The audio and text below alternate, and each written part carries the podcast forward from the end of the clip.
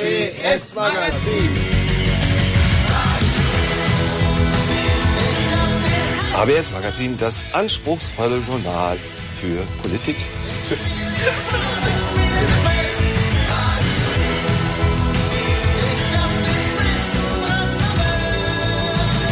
feiern. Hallo, wir begrüßen euch heute hier aus Studio 1, aus dem Herzen von Frankfurt, aus der Mitte der Ereignisse, denn hier bei uns heute um rund um die Schützenstraße herum und, und die EZB Bank ähm, sind wir. Der Übergang ist momentan gerade noch ein bisschen schwierig hier von einer Sendung zur anderen, aber so ist das im Live-Radio. Ähm, die Übergangsphase. Die Übergangsphase, genau, ja, die, die, die sind wir gerade dabei zu überbrücken. Und ja, wir haben uns einfliegen lassen. Wir haben uns einführen lassen. ja, also heute Thema ABS Magazin. Ich, ähm, die Ereignisse rund um Blockupy und wir werden heute länger senden als eine Stunde und haben einiges an inhaltlichen Sachen vorbereitet. Ähm, die Kollegen, die ich jetzt da erstmal namentlich nennen will, ähm, fangen wir mit der Dame an. Auch ja, ja, auch wenn, auch wenn es hinterher wieder heißt, aber bleiben wir dabei. Klassisch. Halt, Etta ist im Studio, der Steven ist jetzt da, der Andi ist im Moment da und ich bin da. Und die Dada kommt gleich. Dada wird kommen. Der Helmut unterstützt uns heute auch wieder mit der Technik. Die ähm, äh, Gabi wird noch kommen von der Redakt vom Redaktionsteam. Und also Jule und Jan sind auch noch als Korrespondenten unterwegs und genau. dahin werden wir auch gleich wieder den Steven und äh, den Andi schicken und die waren heute Morgen auch schon ähm, unterwegs bei der Sendung, äh, Quatsch, bei der Sendung nicht da, ne? bei der Demo und werden uns berichten, was da heute Morgen schon vorgefallen ist, denn wir sind ja eigentlich in der Mitte des Tages von diversen Aktionen, die da im Rahmen von Blockupy passiert sind. Ja, und wir wollen so ein bisschen eine Rückschau machen, was heute Morgen gelaufen ist und auch und was ähm, jetzt was, aktuell gleich anfängt. Aber auch was, was gestern im Vorfeld noch war, da gab es noch ähm, Pressekonferenzen, wir haben auch Stimmen von internationalen Teilnehmerinnen.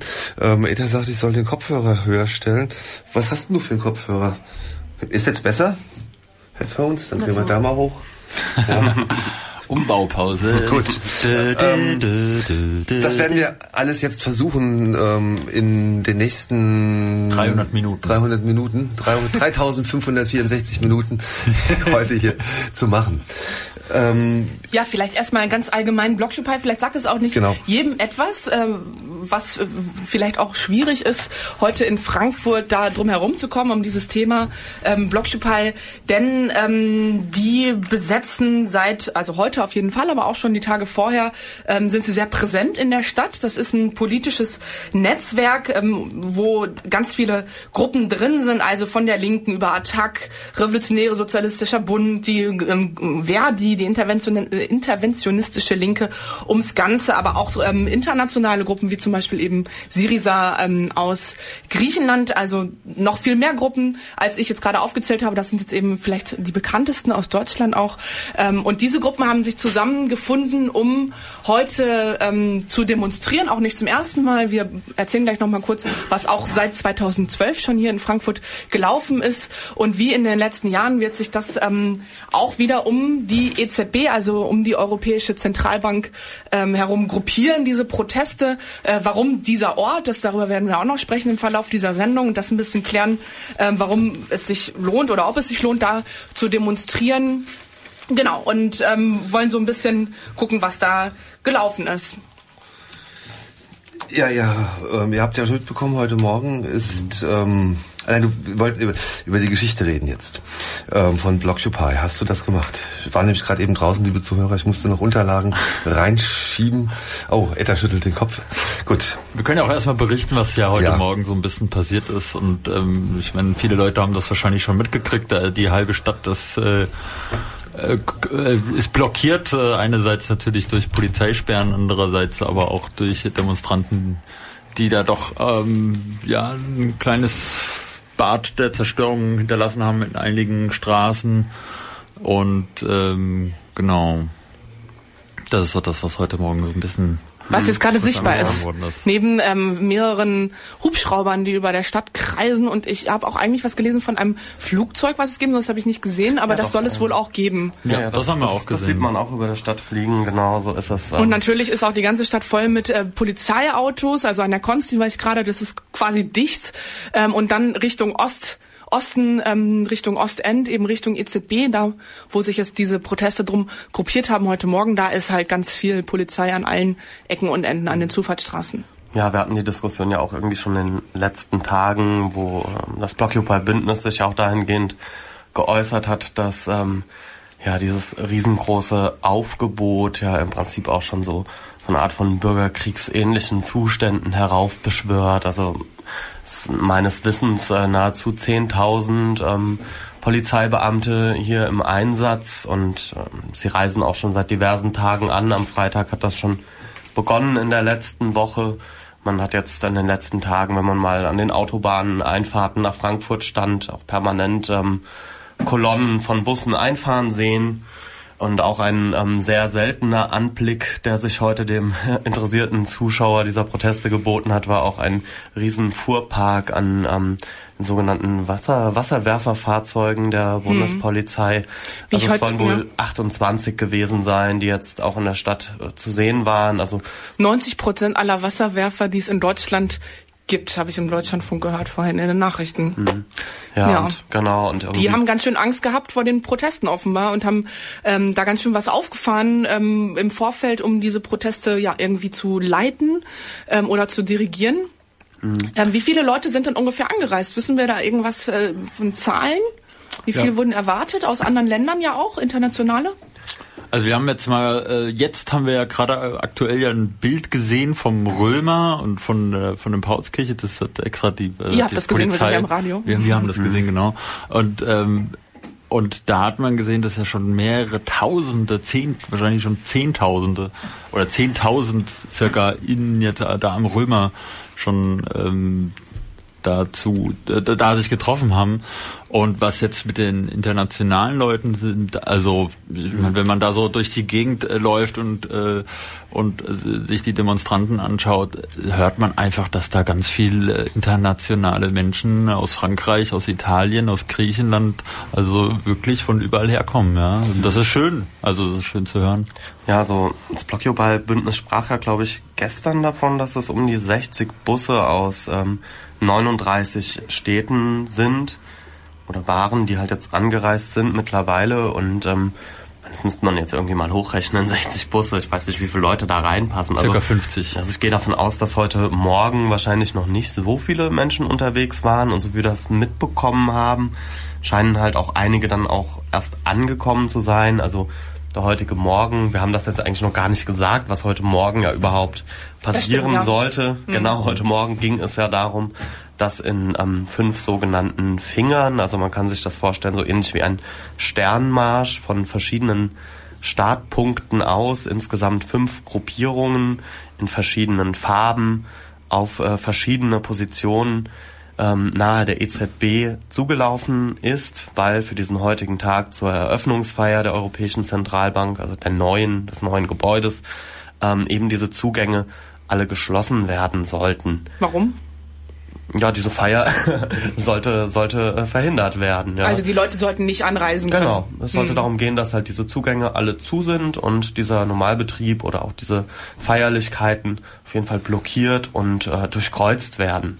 Ja, und wie schon gesagt, also so der Eindruck ist der, dass heute Morgen noch nicht so viele Leute da war, aber weil Andi das jetzt auch gerade gesagt hat, da will ich jetzt doch mal kurz äh, Werbung machen für den wundervollen Twitter-Kanal der Polizei Frankfurt, also Polizei-FFM, äh, sehr informativ. Also man kann da immer sehr viel lesen und sie haben da vor einer halben Stunde circa auch ein sehr schönes Luftbild äh, getwittert, auf dem man halt schon sehen kann, dass der Römer und der Paulsplatz schon komplett voll sind mit Menschen und das ist auch eine offizielle Zahl von ihnen, dass das jetzt zu diesem Zeitpunkt schon 10.000 Menschen sind, die dort vor Ort sind. Und da wird um 17 Uhr, also in, naja, 50 Minuten fast, ähm, eben die große Demo starten, die eben auch in, ja, vom Blockupy organisiert ist und im Verhältnis zu diesen Blockaden vom Morgen stehen.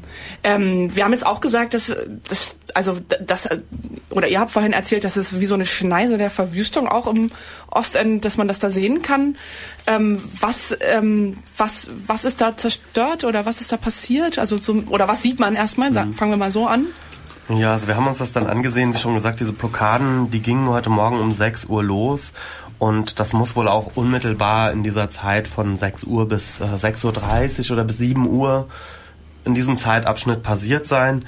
Also wir selbst hm, haben uns das jetzt angesehen, da war es ähm, ungefähr 12 Uhr, da sind wir da nochmal durchgelaufen durch diese ähm, Straßen oberhalb der EZB, also vor allem diese Hanauer Landstraße in einem Abschnitt von, ja, von der S-Bahn-Station Ostendstraße bis ja, Richtung Danziger Platz. Ähm, man halt sehen konnte, dass ähm, zum einen von einer Bankfiliale, von einer Sparkasse die Scheiben an der kompletten Fassade eingeschmissen waren.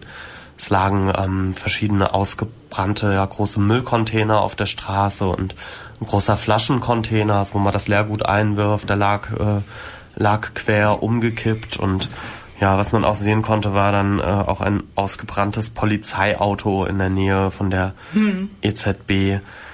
Ja, das waren also. Dabei ist es, glaube ich, auch nicht geblieben, oder? Also ich habe noch ähm, Bilder gesehen von nicht nur einem Polizeiauto, sondern noch von viel mehr Autos mhm. auch. Ähm, auch ähm, von einer zerstörten äh, Straßenbahnhaltestelle. Ja, genau. Und das, äh, Plakatwänden, ähm, ja, verschiedene Orte, an denen Barrikaden brannten, gerade jetzt so an der Friedberger Anlage, dann diesem Anlagenring. Ähm, und also nicht nur fünf oder so, sondern eher mehr als fünf, würde ich, also mhm. um das jetzt so ganz grob einzuschätzen. Ja, also inwiefern man da sagen kann, das waren jetzt brennende Barrikaden, das äh, weiß ich nicht unbedingt. Das ist jetzt vielleicht auch ein bisschen. Also ich habe sie brennen ja, sehen. Ja, okay, ich habe sie nicht brennen sehen. Ich habe ich hab diese abgebrannten Haufen gesehen, mhm. ja ähm, also Häufchen dann, dann eher. Mhm. Ich weiß nicht, wie groß das wirklich war und was da passiert ist. Mhm. Ja. Nun gut, also. Naja, um das zu beschreiben, ähm, weil ich es gerade gesagt habe, ich habe ich es gesehen, mhm. sind ähm, zum Teil also Dinge, die man halt dann findet, so am Wegesrand. Also vielleicht, ich habe mal gesehen, so Blumen Blumenkisten, so Holzdinger, wo vor einem Geschäft oder sowas, wo so Blumenkisten drin, äh, Blumen aufgestellt sind, ähm, die sind zum Beispiel als Barrikade benutzt worden oder diese DB ähm, Fahrräder, also sowas sind ähm, ist da benutzt worden als Barrikade und die wurden dann auch in Brand gesetzt, wie man auch immer ein Fahrrad in Brand setzt im Übrigen. Das das weiß ich jetzt, äh, vermag ich mir nicht ähm, mir vorzustellen. Mhm. Und wie kommt man jetzt von den Blockaden, über die wir gesprochen haben, um die es gehen sollte? Man wollte blockieren an den Orten, an fünf Orten äh, die Zugänge zur EZB. Äh, wie kommt man jetzt von da zu den brennenden Barrikaden? Ähm, wie, ihr wart nicht dabei, ihr habt es euch erzählen lassen. Gibt es da irgendwelches Erkenntnispotenzial? Tja, ja, also wir haben natürlich mit einigen Leuten dann gesprochen und äh, also wir können das selber jetzt nicht bezeugen, wie das dann wirklich vonstatten mhm. gelaufen ist. Wir haben, waren selber nicht dabei, wir haben uns das halt erzählen lassen, was da morgen gelaufen ist. Und da waren natürlich auch schon einige Leute erschreckt, wie, äh, wie das da vonstatten wohl gegangen ist. Also, mhm. ähm, ähm, also selbst auch erstmal Demonstranten selber, die dabei waren, waren, waren geschockt, äh, und, aber auch natürlich Unbeteiligte, mhm. ähm, die da auch äh, vor Ort waren. Äh, das war wohl auch ein sehr erschreckendes Bild und schockierendes Bild äh, für, für manch Beteiligten. Und ähm, ja, und da heißt es jetzt, muss man jetzt mal schauen, wie, hm. wie Leute darauf reagieren. Ne? Ja, also ich finde es halt auch schwierig, ne, also über das Thema so zu reden, also mit diesen gewalttätigen Ausschreitungen, die es da jetzt äh, auch stellenweise gab. Ähm, ich denke, es wird da wahrscheinlich auch noch sehr viele Diskussionen innerhalb des Bündnisses darüber geben, ob man das jetzt irgendwie ja so, so komplett verurteilen muss oder ob das auch irgendwie verständlich ist. Ich meine, es ist oder verstehbar, sagen wir vielleicht verstehbar. Mhm.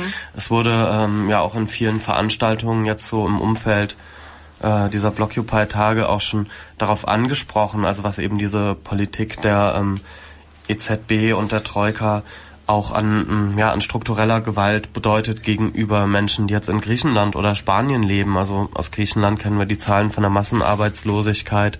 Wir wissen, was für ein Sozialabbau betrieben wird, dass das Gesundheitssystem kollabiert, dass sehr viele Menschen dort ohne eine gesetzliche Krankenversicherung sind und im Prinzip auch nur noch von wenigen Ärzten in freien Kliniken dann auch behandelt werden, die ihnen helfen, aber es ist nicht mehr staatlich abgesichert. Wir haben hohe Suizidraten. Also in so einer Situation, das irgendwie auch zu verstehen, ähm, dass es an so einem Ort, der für so eine ja, strukturelle Gewalt irgendwie auch steht, dann auch zu Ausschreitungen kommt, bei denen, mhm. also immerhin, also wir reden von Sachschaden, ja.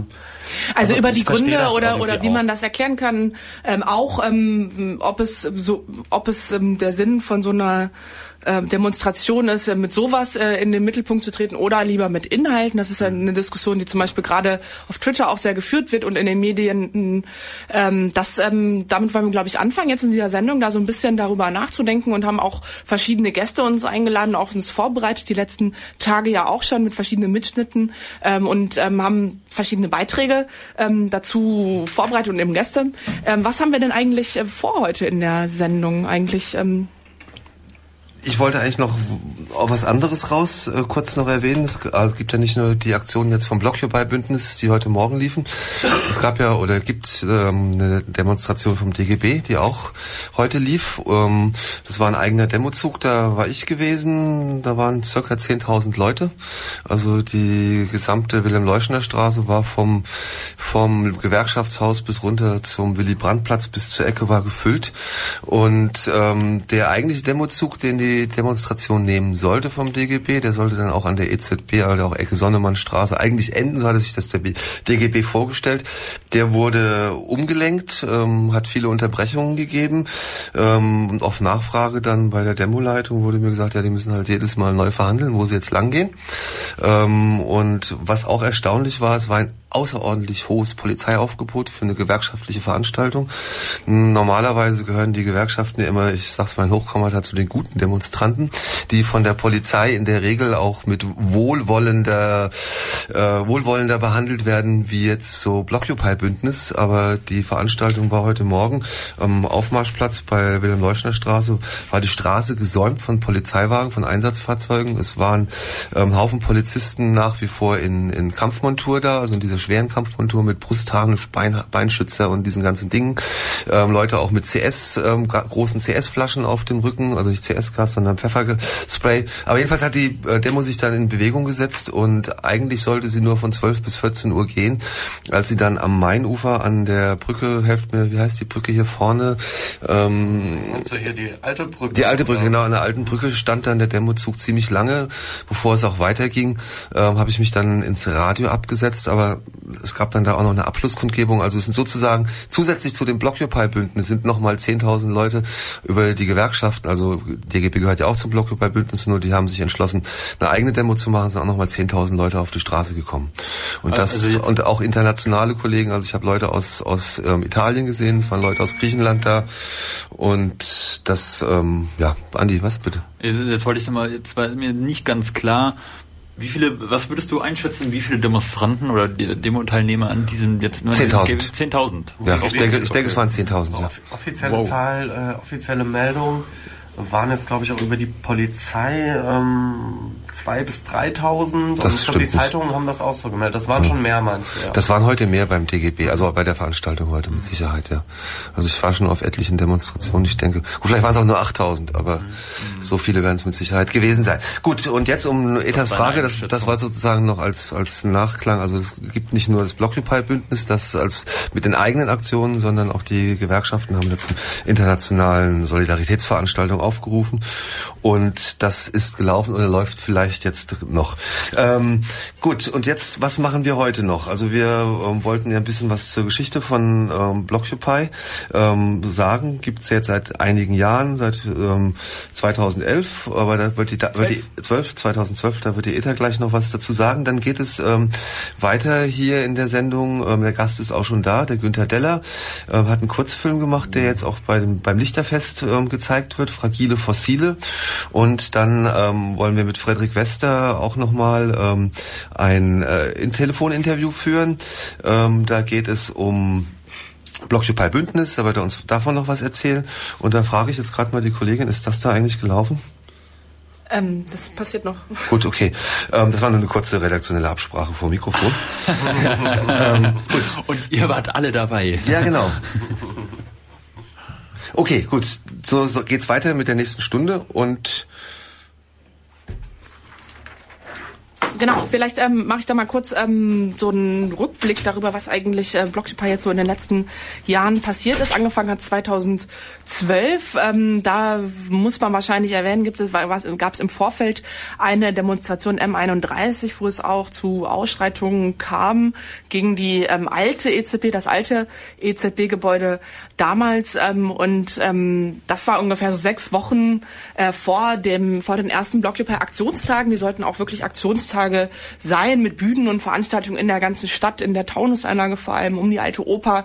Und das wurde dann eben in Folge dieser ähm, ersten Demo M31 alles verboten. Es gab auch ähm, diverse Platzverweise für ähm, viele Demonstrierende, die durften den kompletten Innenstadtbereich während dieser Tage nicht äh, betreten. Und schließlich endete alles, nachdem diese ganze ja, Woche oder diese ganzen Tage der Aktion abgesagt waren, in einer großen Demonstration, wo es immerhin 20.000 Teilnehmerinnen gab am Samstag.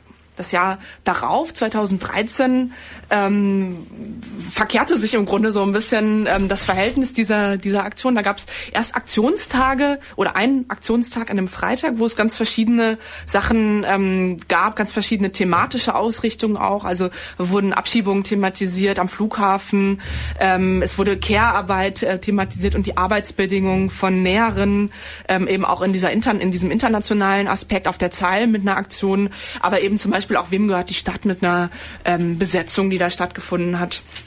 Ähm, und dann 2014 hat man sich ähm, nochmal wieder was Neues überlegt. Da gab es zuerst dann wieder im Mai ähm, verschiedene kleinere Aktionen in, in verschiedenen Orten in Deutschland ähm, in, in Deutschland, äh, wo dann zum Beispiel ähm, vor dem Apple Store, daran erinnere ich mich, demonstriert worden war und schließlich dann im November ähm, vor ein paar Monaten eben dann diese Aktion vor der vor der EZB, vor dem neuen EZB-Gebäude, dann eben hier jetzt auch wieder in Frankfurt, wo man, wo es dann eine Demonstration gab, wo die Leute dann tatsächlich durch diesen Zaun durchgebrochen sind und es, ähm, warum auch immer die Polizei ähm, ja, wie das passiert ist, dass sie da nicht eingriffen hat, nach dem, was wir jetzt eben heute sehen, wie sie auftreten kann, wenn sie das möchte. Ähm, das hat sie sich da dagegen entschieden, das zu tun. Die Leute sind durch den Zaun durchgebrochen. Ähm, ich glaube auch ähm, tatsächlich mehrere hundert kleinerer Hunderterbereich und haben Farbbeutel an das neue EZB-Gebäude ähm, geworfen. Und das ist ja auch ein Bild, was wir jetzt bei den Plakaten, die hier überall in der Stadt hängen, ähm, auch häufiger sehen, dieses Bild von diesen Farbbeuteln an der EZB. Und damit sind wir dann jetzt ungefähr bei der Situation, die wir jetzt haben. Äh, Blockupy ähm, nimmt nochmal alle Kräfte zusammen und hat jetzt auch dieses Datum ausgesucht. Warum eigentlich? Weil das ähm, heute eben diese Eröffnungsfeier des neuen EZB-Geländes ist. Aber es ist nicht nur das, sondern ja, also das ist ein, ein, äh, ja, ein Datum, das in der Geschichte auch schon mehrfach ähm, irgendwie größere Bedeutung erlangt hat. Und also wir haben dann äh, im späteren Verlauf der Sendung auch dazu nochmal einen Ausschnitt äh, vorbereitet. Also der 18.3. ist einmal äh, im Jahr 1848 bedeutsam gewesen in Berlin in den Barrikadenkämpfen ähm, also während der ja, zarten Versuche einer deutschen Revolution und dann eben auch nochmal der 18. März 1871, als die Pariser Kommune ausgerufen wurde, worauf sich das Blockupy-Bündnis ja in diesem Jahr halt auch stark, hm. stark bezogen hat, ja. Genau, also diesen historische, diese historische Perspektive machen wir auch nochmal auf. Jetzt ähm, hören wir erst noch mal kurz ein paar Takte Musik und dann geht's weiter. Ja, damit verabschieden wir uns. Hm. Ich ja und der Steven, aber nicht äh, das Radio an sich, sondern nur ich und der Steven, denn wir satteln unsere Pferde und gehen jetzt Richtung äh, Demonstrationen, die ja im Römerberg sind. Da haben sich ja mehrere Tausende jetzt schon versammelt und äh, da werden wir uns jetzt mal gleich auf den Weg machen, um von dort zu berichten, was dort vor Ort das passiert. Heißt, wir werden dann gegebenenfalls noch telefonieren. Genau. Auf alle Fälle. So sieht's aus. Wir haben das Telefon dabei und dann ja werden wir mal schauen, ob wir nachher nochmal die Zeit finden und Live-Schalte das hinbekommen mit einer Live-Schalte und zu wenn ja, zwei. hören wir uns dann später nochmal. Und mal schauen, wen wir auch treffen natürlich vor Ort. Gell? Gell? Gelle? Gelle? Steven? Gell? Andi? Ja. Passt auf euch auf. Danke. Lasst euch nicht provozieren. Von Nein, nichts und niemanden. Werden wir nicht, werden wir nicht. Und wir hören uns später. Genau, wir hören uns später. Bis Gut. Dann. Ciao. Ciao, ciao. Jetzt sind im Studio noch die Eta und der Nils und ähm, wir haben jetzt die Gelegenheit, wollen wir noch mal nutzen, denn der nächste Gast ist ja schon da, der Günther Deller. Ähm, da laufen jetzt gerade noch die letzten Vorbereitungen im Hintergrund und äh, für das Interview und wir nutzen jetzt die Zeit, um noch mal einen kurzen Einspieler zu bringen über ähm, den Standpunkt und die Position des ähm, Blockupy-Bündnisses zu den heutigen Veranstaltungen und auch zu den ähm, äh, ja zu der Meinung, was man auch mitbekommen hat, äh, Bildzeitung gestern, die Schlagzeilen hier in Frankfurt über den Gewaltvorwurf und ich denke, ähm, bitte die Technik da einfach mal aufs Knöpfchen zu drücken und das, das der mit zu der Linkspartei würde ich noch, hm? sollte man noch dazu sagen. Ja, also von der Linkspartei, da ähm, äh, sind ist der Ulrich Wilken, der ja auch schon öfters mal bei uns in der Sendung war. Ähm, und die sich die, ähm, auch an der Pressekonferenz heute schon distanziert haben ähm, du hast von das falsche Mikrofon, Entschuldigung, ja. ich wende mich, genau. Also das sind äh, der Mitschnitt, den hören wir jetzt gleich von ähm, Menschen von Ulrich Wilken von der Linkspartei. Ähm, das haben wir gestern aufgenommen und sie haben sich heute schon distanziert auch ähm, tatsächlich davon, was heute passiert ist. Und wir ähm, blicken jetzt nochmal zurück, ja. ähm, was ähm, wie der Stand gestern noch war. Ja, guten Tag, schön, dass Sie den Weg gefunden haben. Wir haben das letzte Kooperationsgespräch vor dem morgigen Tag gerade hier im Polizeipräsidium äh, gehabt. Die Polizei hat uns versichert, dass sie so wie wir will, dass wir morgen Nachmittag eine Kundgebung auf dem Römerberg und an einem Demonstrationszug bis zum Opernplatz haben. Ich hoffe, dass das morgen auch noch gilt. Wir haben Details besprochen, äh, was auf der Wegstrecke nochmal äh, wegzuräumen ist, damit es auch schnell geht. Äh, wir haben verabredet, dass wir entgegen unserem ursprünglichen Wunsch nicht auf zwei Routen laufen. Dafür ist uns die Polizei entgegengekommen. Wir werden von zwei Routen vom Römerberg loslaufen. Einmal durch die Braubachstraße und einmal über die Berliner Straße und dann in der Battonstraße die beiden ja, kurz getrennten Demonstrationszüge zusammenführen. Wir seitens des Blockupy-Bündnisses wollen morgen den gesamten Tag über, beginnend morgen früh mit äh, den Blockaden im Frankfurter Osten deutlich machen, auch hier in der Metropole, dass es Widerstand gegen die Politik der Troika und auch gegen die Politik der Bundesregierung gibt. Das ist unsere Intention morgen. Und ich hoffe, dass wir an einem ähnlich schönen Frühlingstag wie heute einen bunten, lauten, aber friedlichen Protest morgen hinkriegen werden. Es wird morgen inhaltlich ganz wesentlich ein Tag der Solidarität äh, mit den Menschen in Griechenland sein. Es wird morgen ganz wesentlich darum gehen, deutlich zu machen, dass die deutsche Bundesregierung eine Politik betreibt, die nicht nur den Euro, sondern die Menschen in der gesamten Eurozone gefährdet. Es wird darum gehen, morgen deutlich zu machen, dass wir viel mehr Athen und viel weniger Berlin in Europa brauchen. Und es wird morgen darum gehen, ein europaweites Zeichen zu setzen, dass der Widerstand der Menschen in den verschiedenen europäischen Ländern zusammenwächst und stärker wird. Ja, schön, dass Sie alle da sind. Pressekonferenzen sind nicht dafür da, Pressevertreter zu beschimpfen. Ich weiß, es ist ein schwieriger Punkt, aber ist jemand von der Bildzeitung hier? Ist die Bildzeitung hier? Äh, also okay, dann mache ich es aber mal andersrum. Das war heute das ist, um es einfach zu sagen, eine Schweinerei. Wir waren damit eben im Polizeipräsidium. Wir haben die Polizei gefragt, der Staatsschutz war anwesend. Der Staatsschutz sagt, es ist nicht vom Staatsschutz. Der Einsatzleiter sagt, äh, er hat das auch hier drin gelesen. Da stehen Sachen drin, die noch nicht mal Sie wissen. Und das ist eine, Stimmungsmache, das ist eine Meinungsmache. Das hat wahrscheinlich was mit Hessen zu tun, mit dem NSU zu tun. Und wir verwahren uns dagegen. Und Blockupy macht eine gute Pressearbeit, eine Pressearbeit, wo Sie alle immer eingeladen sind, wo Sie bei den Blockaden dabei sind. Sie haben einen guten Kontakt und wir bitten alle Pressevertreter, sowas in Zukunft zu lassen. Und mit der Bildzeitung werden wir nicht mehr sprechen. Wir haben es je nicht getan und sie soll auch auf unserer Pressekonferenz nicht mehr auftauchen. Es reicht. Können Sie die Schlagzeile nochmal vorhalten? Oh, kann ich gerne. Sie haben es auch bestimmt gelesen. Das ist einfach Unfug. Können Sie es mal ein bisschen höher halten, an dem Mikrofon vorbei? Bitte. Man kann es auch ausführen. Die Griechenland-Presse, sozusagen die Griechenland-Hetze hat gereicht, aber jetzt auch noch hier gegen Blockupy solche Sachen aufzufahren, das ist wirklich die vierte Gewalt im Staat, eine schlagende Verbindung. Ich meine, was soll das? Also vielleicht auch darauf nochmal Bezug nehmen. Unser Interesse ist es, dass wir morgen den gesamten Tag über eine Stimmung hier in der Stadt haben, die nicht so aussieht, wie sich gerade die Polizei aufbaut. Ich frage mich immer noch, wie man mit Panzern zur Deeskalierung äh, äh, beitragen will. Wir wollen einen friedvollen Protest und ich hoffe, dass wir das gemeinsam hinkriegen, auch mit Ihnen, die sicherlich morgen die Berichterstattung machen werden. Danke. Teilnehmer erwarten Sie morgen? 10.000 plus. Sie nett und sagen jetzt nochmal Ihre kompletten Namen und Funktionen. Okay, Entschuldigung.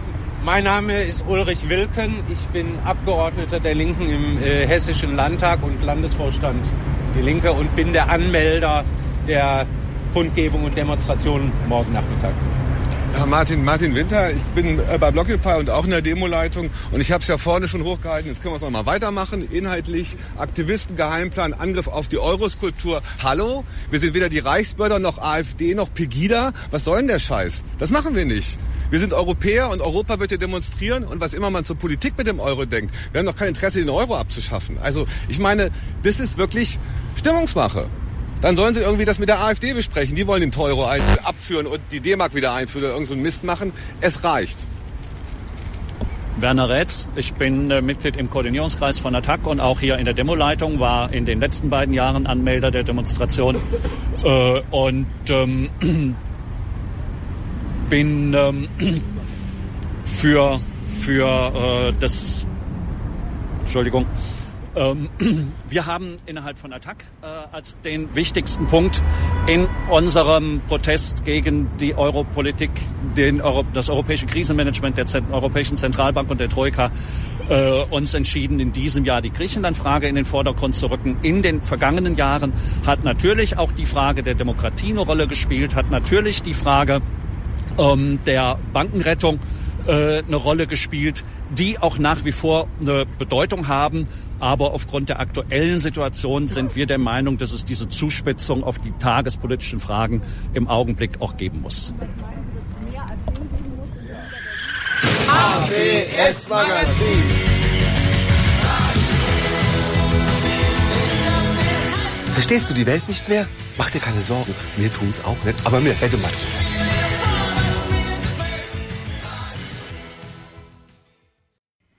Einen wunderschönen guten Tag da draußen. Ich begrüße euch heute hier nochmal ähm, zum ABS-Magazin mit der Sondersendung über die Geschehnisse in der Stadt heute mit Blockupy, außerhalb von Blockupy und was so alles in der Stadt außenrum passiert.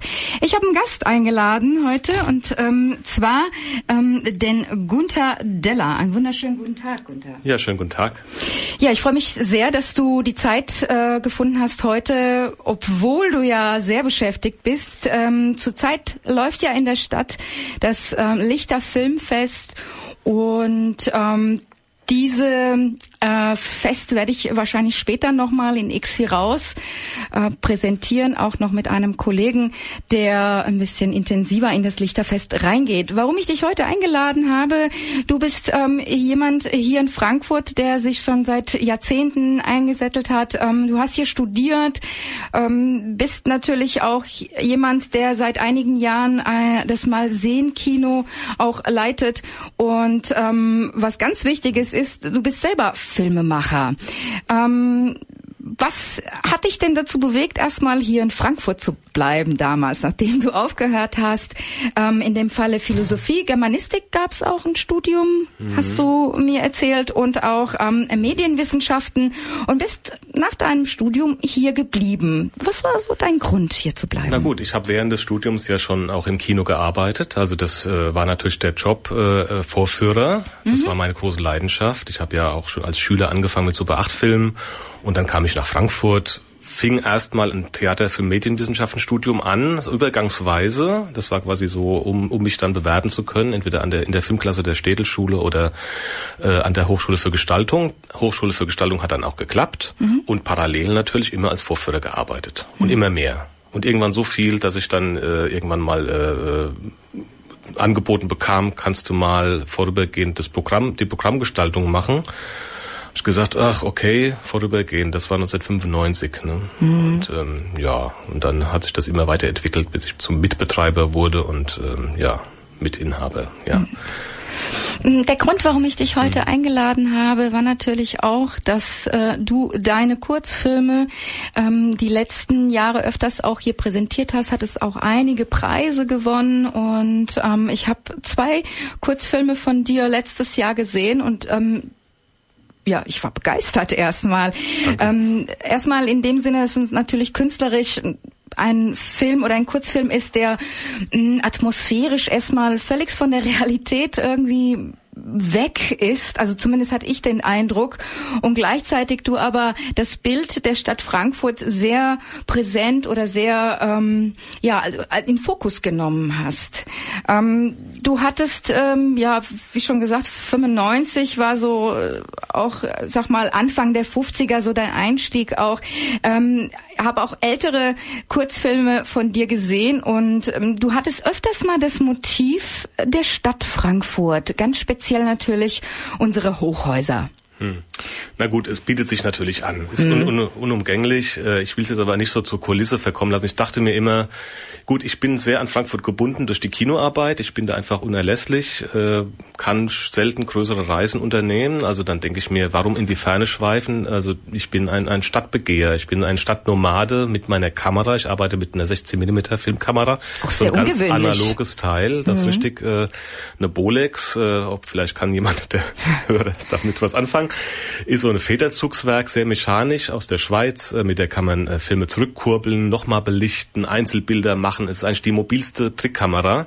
Mit der habe ich sehr viele Filme gemacht und das war quasi ja mein Instrument, äh, um die Welt wahrzunehmen und zwar in meiner unmittelbaren Umgebung mhm. und mich damit auseinanderzusetzen. Also Bilder zu sammeln und dann nochmal äh, klar, du hast schon gesagt, zu transformieren, weil ein Film ist ja immer ein Umsetzungsprozess. Die Realität lässt sich ja nicht abbilden. Ne? Also wenn ich, mhm.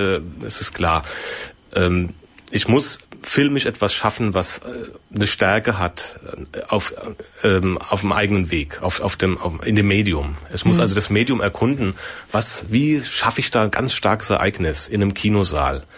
Und da gehören eben so bestimmte Sachen dazu, die mit dem Film verbunden sind. Dieses äh, Flickern, dieses äh, Ineinanderblenden, einfach eine, eine Hyperrealität schaffen, die aber gleichzeitig wieder verweist auf die Realität. Also mhm. ich bleibe immer sehr nah, aber es hebt auch immer mal ab. Es gibt was Psychedelisches auch. Aber ähm, es ist... Ähm, trotzdem sehr verhaftet im Sichtbaren. Es wird nie ganz abstrakt, obwohl sich immer dahin bewegt. In dem Feld bewege ich mich. Deine Motive, die man in den Filmen entdecken kann, sind äh, Hinterhöfe, gleichzeitig auch sehr viel Natur, Bäume, Wind kann man auch in deinen Filmen sehen. Gleichzeitig aber auch wirklich diese ähm, ja starke urbanische Leben. Also bei uns in Frankfurt ist es natürlich ähm, sehr stark mit Hochhäusern verbunden und natürlich gibt es auch ganz wunderbare kleine Nischen, die die dann doch etwas ähm, aus den von den Leben ähm, der Bürger hier auch präsentiert. Ähm, was sind denn deine künstlerischen Absichten, wenn du jetzt auch diese Natur gegensetzt mit Beton ja. oder mit, mit den Hochhäusern. Ist es wirklich diese ganz krasses äh, Gegenteil? Nee, nee. sehe ich gar nicht so als Aha. Gegensatz. Für mich ist es immer eine Landschaft. Was ich auch immer sehe, ist, wir sind Landschaftsbeschauer. Ne? Egal, natürlich kommen wir ja aus dem Land, also ganz früher natürlich aus dem Urschlamm und so weiter, aber wir sind, es ist auch eine Stadt ist eine Landschaft und so begreife ich es auch. Und ich bin auch ein bisschen Romantiker. Mhm. Und ähm, ja, und so sehe ich es erstmal, ob es jetzt Hochhäuser sind oder ein Wald. Äh, sehe ich mal keinen Unterschied, da bewegen sich mhm. Menschen durch mhm. und äh, das ist der Rahmen. Und mhm. natürlich der Fokus ist immer wieder auf den Menschen. Das, mhm. Da komme ich immer wieder drauf zu und dann öffne ich mhm. den Raum wieder und äh, mhm. der Raum ist wichtig, aber auch die Details, die Gesten, wie kommunizieren wir miteinander und ähm, das wird dann, das ist da ist die Kamera, eine Filmkamera so ein tolles Vergrößerungsglas, um da äh, einen Fokus drauf zu richten. Ne? Sachen, die man sonst einfach so nicht wahrnimmt. Und erst durch das Medium Film. Ich meine, wir werden ja über bombardiert mit Bildern und ähm, versucht das immer mehr, ja, muss man sich dem überhaupt was äh, noch dazu hinzufügen. Deswegen versuche ich immer so eine klare Bildsprache, auch wenn ich oft mit sehr vielen Bildern arbeite, aber so eine Art, äh, auch so einen meditativen Raum zu schaffen, mhm. in dem ähm, ja man vielleicht auch durch die Beobachtung vielleicht auch wieder zu sich selbst findet. Mhm. Ähm, interessant finde ich, ähm, dass deine künstlerische ähm, Idee, die du da ja hat, mit den Filmen hattest, ist, dass man ähm, mit der Kamera erstmal ein Bild abzieht, dann mhm. belichtest du sozusagen die gleichen Film, ich nenne es mal jetzt so, mhm. mit einem anderen Motiv und ähm, dann kommt vielleicht noch ein drittes Motiv drüber. Das heißt, es, es verschwimmen die Bilder so in sich ineinander und da entstehen sehr, sehr viele Assoziationen. Mhm. Ähm, die, die Motive, die ich jetzt von den Kurzfilmen gesehen habe, sind sehr oft auch, zumindest hier in Frankfurt, ähm, die Hochhäuser, ähm, gleichzeitig auch der Mensch, den du gerade auch angesprochen hast. Ähm, was ist denn deine, deine Absicht um dieses Ganze nochmal so? Warum benutzt du das? Warum ist das für dich persönlich immer wieder ein, ein Motiv? Und ähm, ja, das letzte Motiv, und da komme ich gleich auf den Film, mhm. vielleicht erstmal auf dieses Motiv. Mhm. Ein bisschen ähm, näher einzugehen. Ja, so direkte Absichten habe ich gar nicht. Also ich mhm. beobachte, sammle mhm. und dann gehe ich erst von dem aus, was ich da sehe. Weil wenn ich schon bei der Aufnahme mit Absichten in die Welt gehe, dann wird es zu sehr schon wieder gefärbt. Ne? Dann ist es eine Manipulation. Ich versuche ein Bild erstmal so als Bild zu sehen und dann zu gucken, wie wirkt das mit anderen Bildern zusammen? Und dann formuliere ich erst was. Und da geht's um Hochfragen des Menschseins, der Existenz, was, wo führt das alles hin? Wie mhm. definiere ich mich in der Welt? Also das ist gar, kann ich gar nicht so in Worte fassen, aber das formuliert sich durch die Bilder erst. Mhm. Also ich gehe jetzt nicht hin und sage, ich will jetzt äh, lauter Liebespaare aufnehmen oder sowas, weil ich mhm. zeigen will, sondern äh, das passiert dann vielleicht auch, wenn es als Bild irgendwie gut äh, für mich erstmal, also wenn es auf mich stößt, mhm. mich, mhm.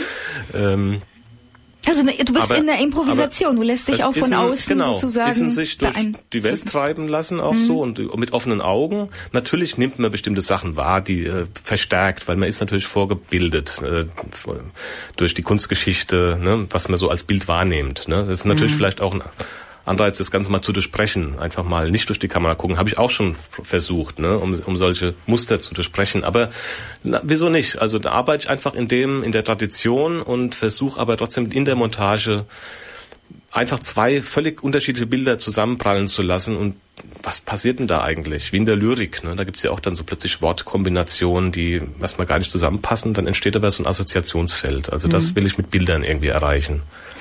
Ähm, ich komme jetzt mal auf ein ganz spezielles Motiv zurück und zwar geht es um einen Kurzfilm, das jetzt auch in dem Lichterfilmfest ähm, äh, gezeigt wird. Es geht um Fragile Fossil, mhm. nennt sich der Kurzfilm und da hast du ähm, ähm, sehr stark auch die, den Rohbau der Europäischen Zentralbank im Fokus gehabt. Genau. Ähm, könntest du etwas zu dem Fragile Fossil kurz nochmal sagen? Wieso, ja. wie bist du dahin gekommen und genau. was lag dir ähm, genau. an, deinen künstlerischen Absichten? Ja, ja, also es war äh, im Prinzip ein Ausstellungsprojekt für die fürs Forum Frankfurter Sparkasse 1822 Forum mhm.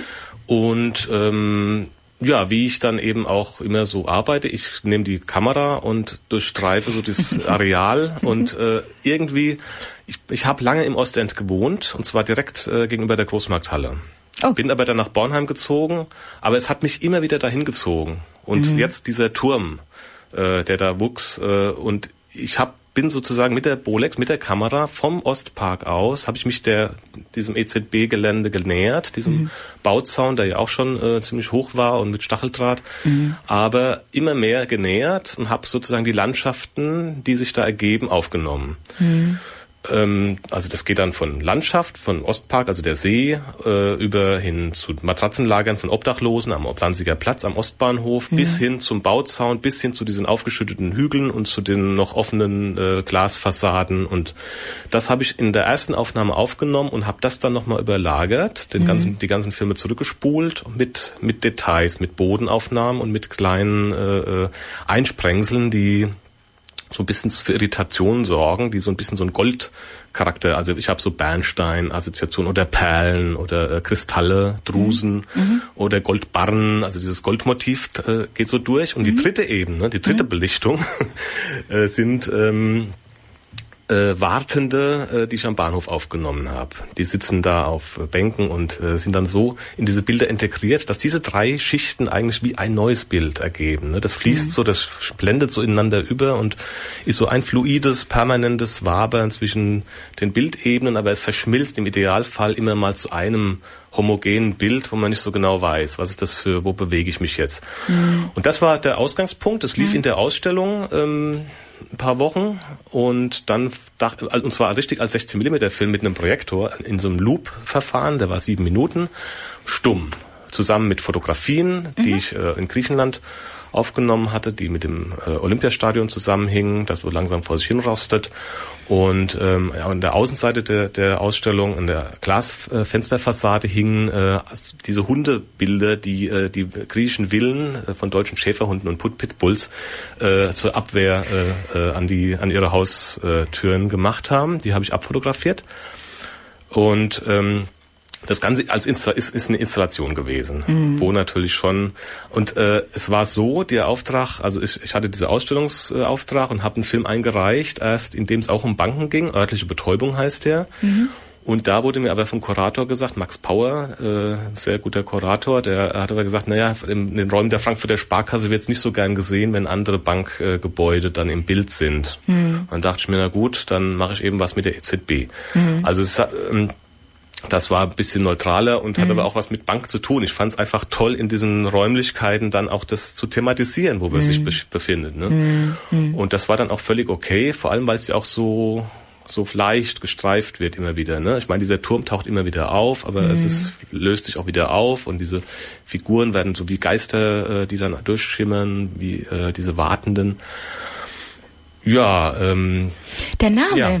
der Name Fragile, Fragile Fossile. Fossile. Ja, für mich waren die äh, Figuren, die da auftauchen, auch sowas wie, also ich meine, einmal ist es diese, dieses Gebäude, dieses Gebilde an sich schon sowas. Äh, Glas. Also, hm, ja, also, zerbrechlich. und ist sowieso äh, alles zerbrechlich. Also und man sieht ja gerade der Kapitalismus, ja. alles sehr zerbrechlich und äh, diese Menschen aber auch und diese Wartenden äh, sind inspiriert von ähm, einem Motiv aus dem Film Stalker von Andrei Tarkovsky. Da gibt es eine Szene, in dem Film geht es ja darum, dass ein, Wissenschaftler, also ein Wissenschaftler, Schriftsteller werden in eine verbotene Zone hineingeführt, äh, spielt in der Sowjetunion, 80er Jahre, mhm. grandioser Film, drei Stunden lang, von einem Stalker, von einem Führer, der kommt, kommt in diese verbotene Zone rein. Man weiß nicht, was da passiert ist. ist man kann es als Metapher sehen für das äh, System, für immer noch Sowjetunion.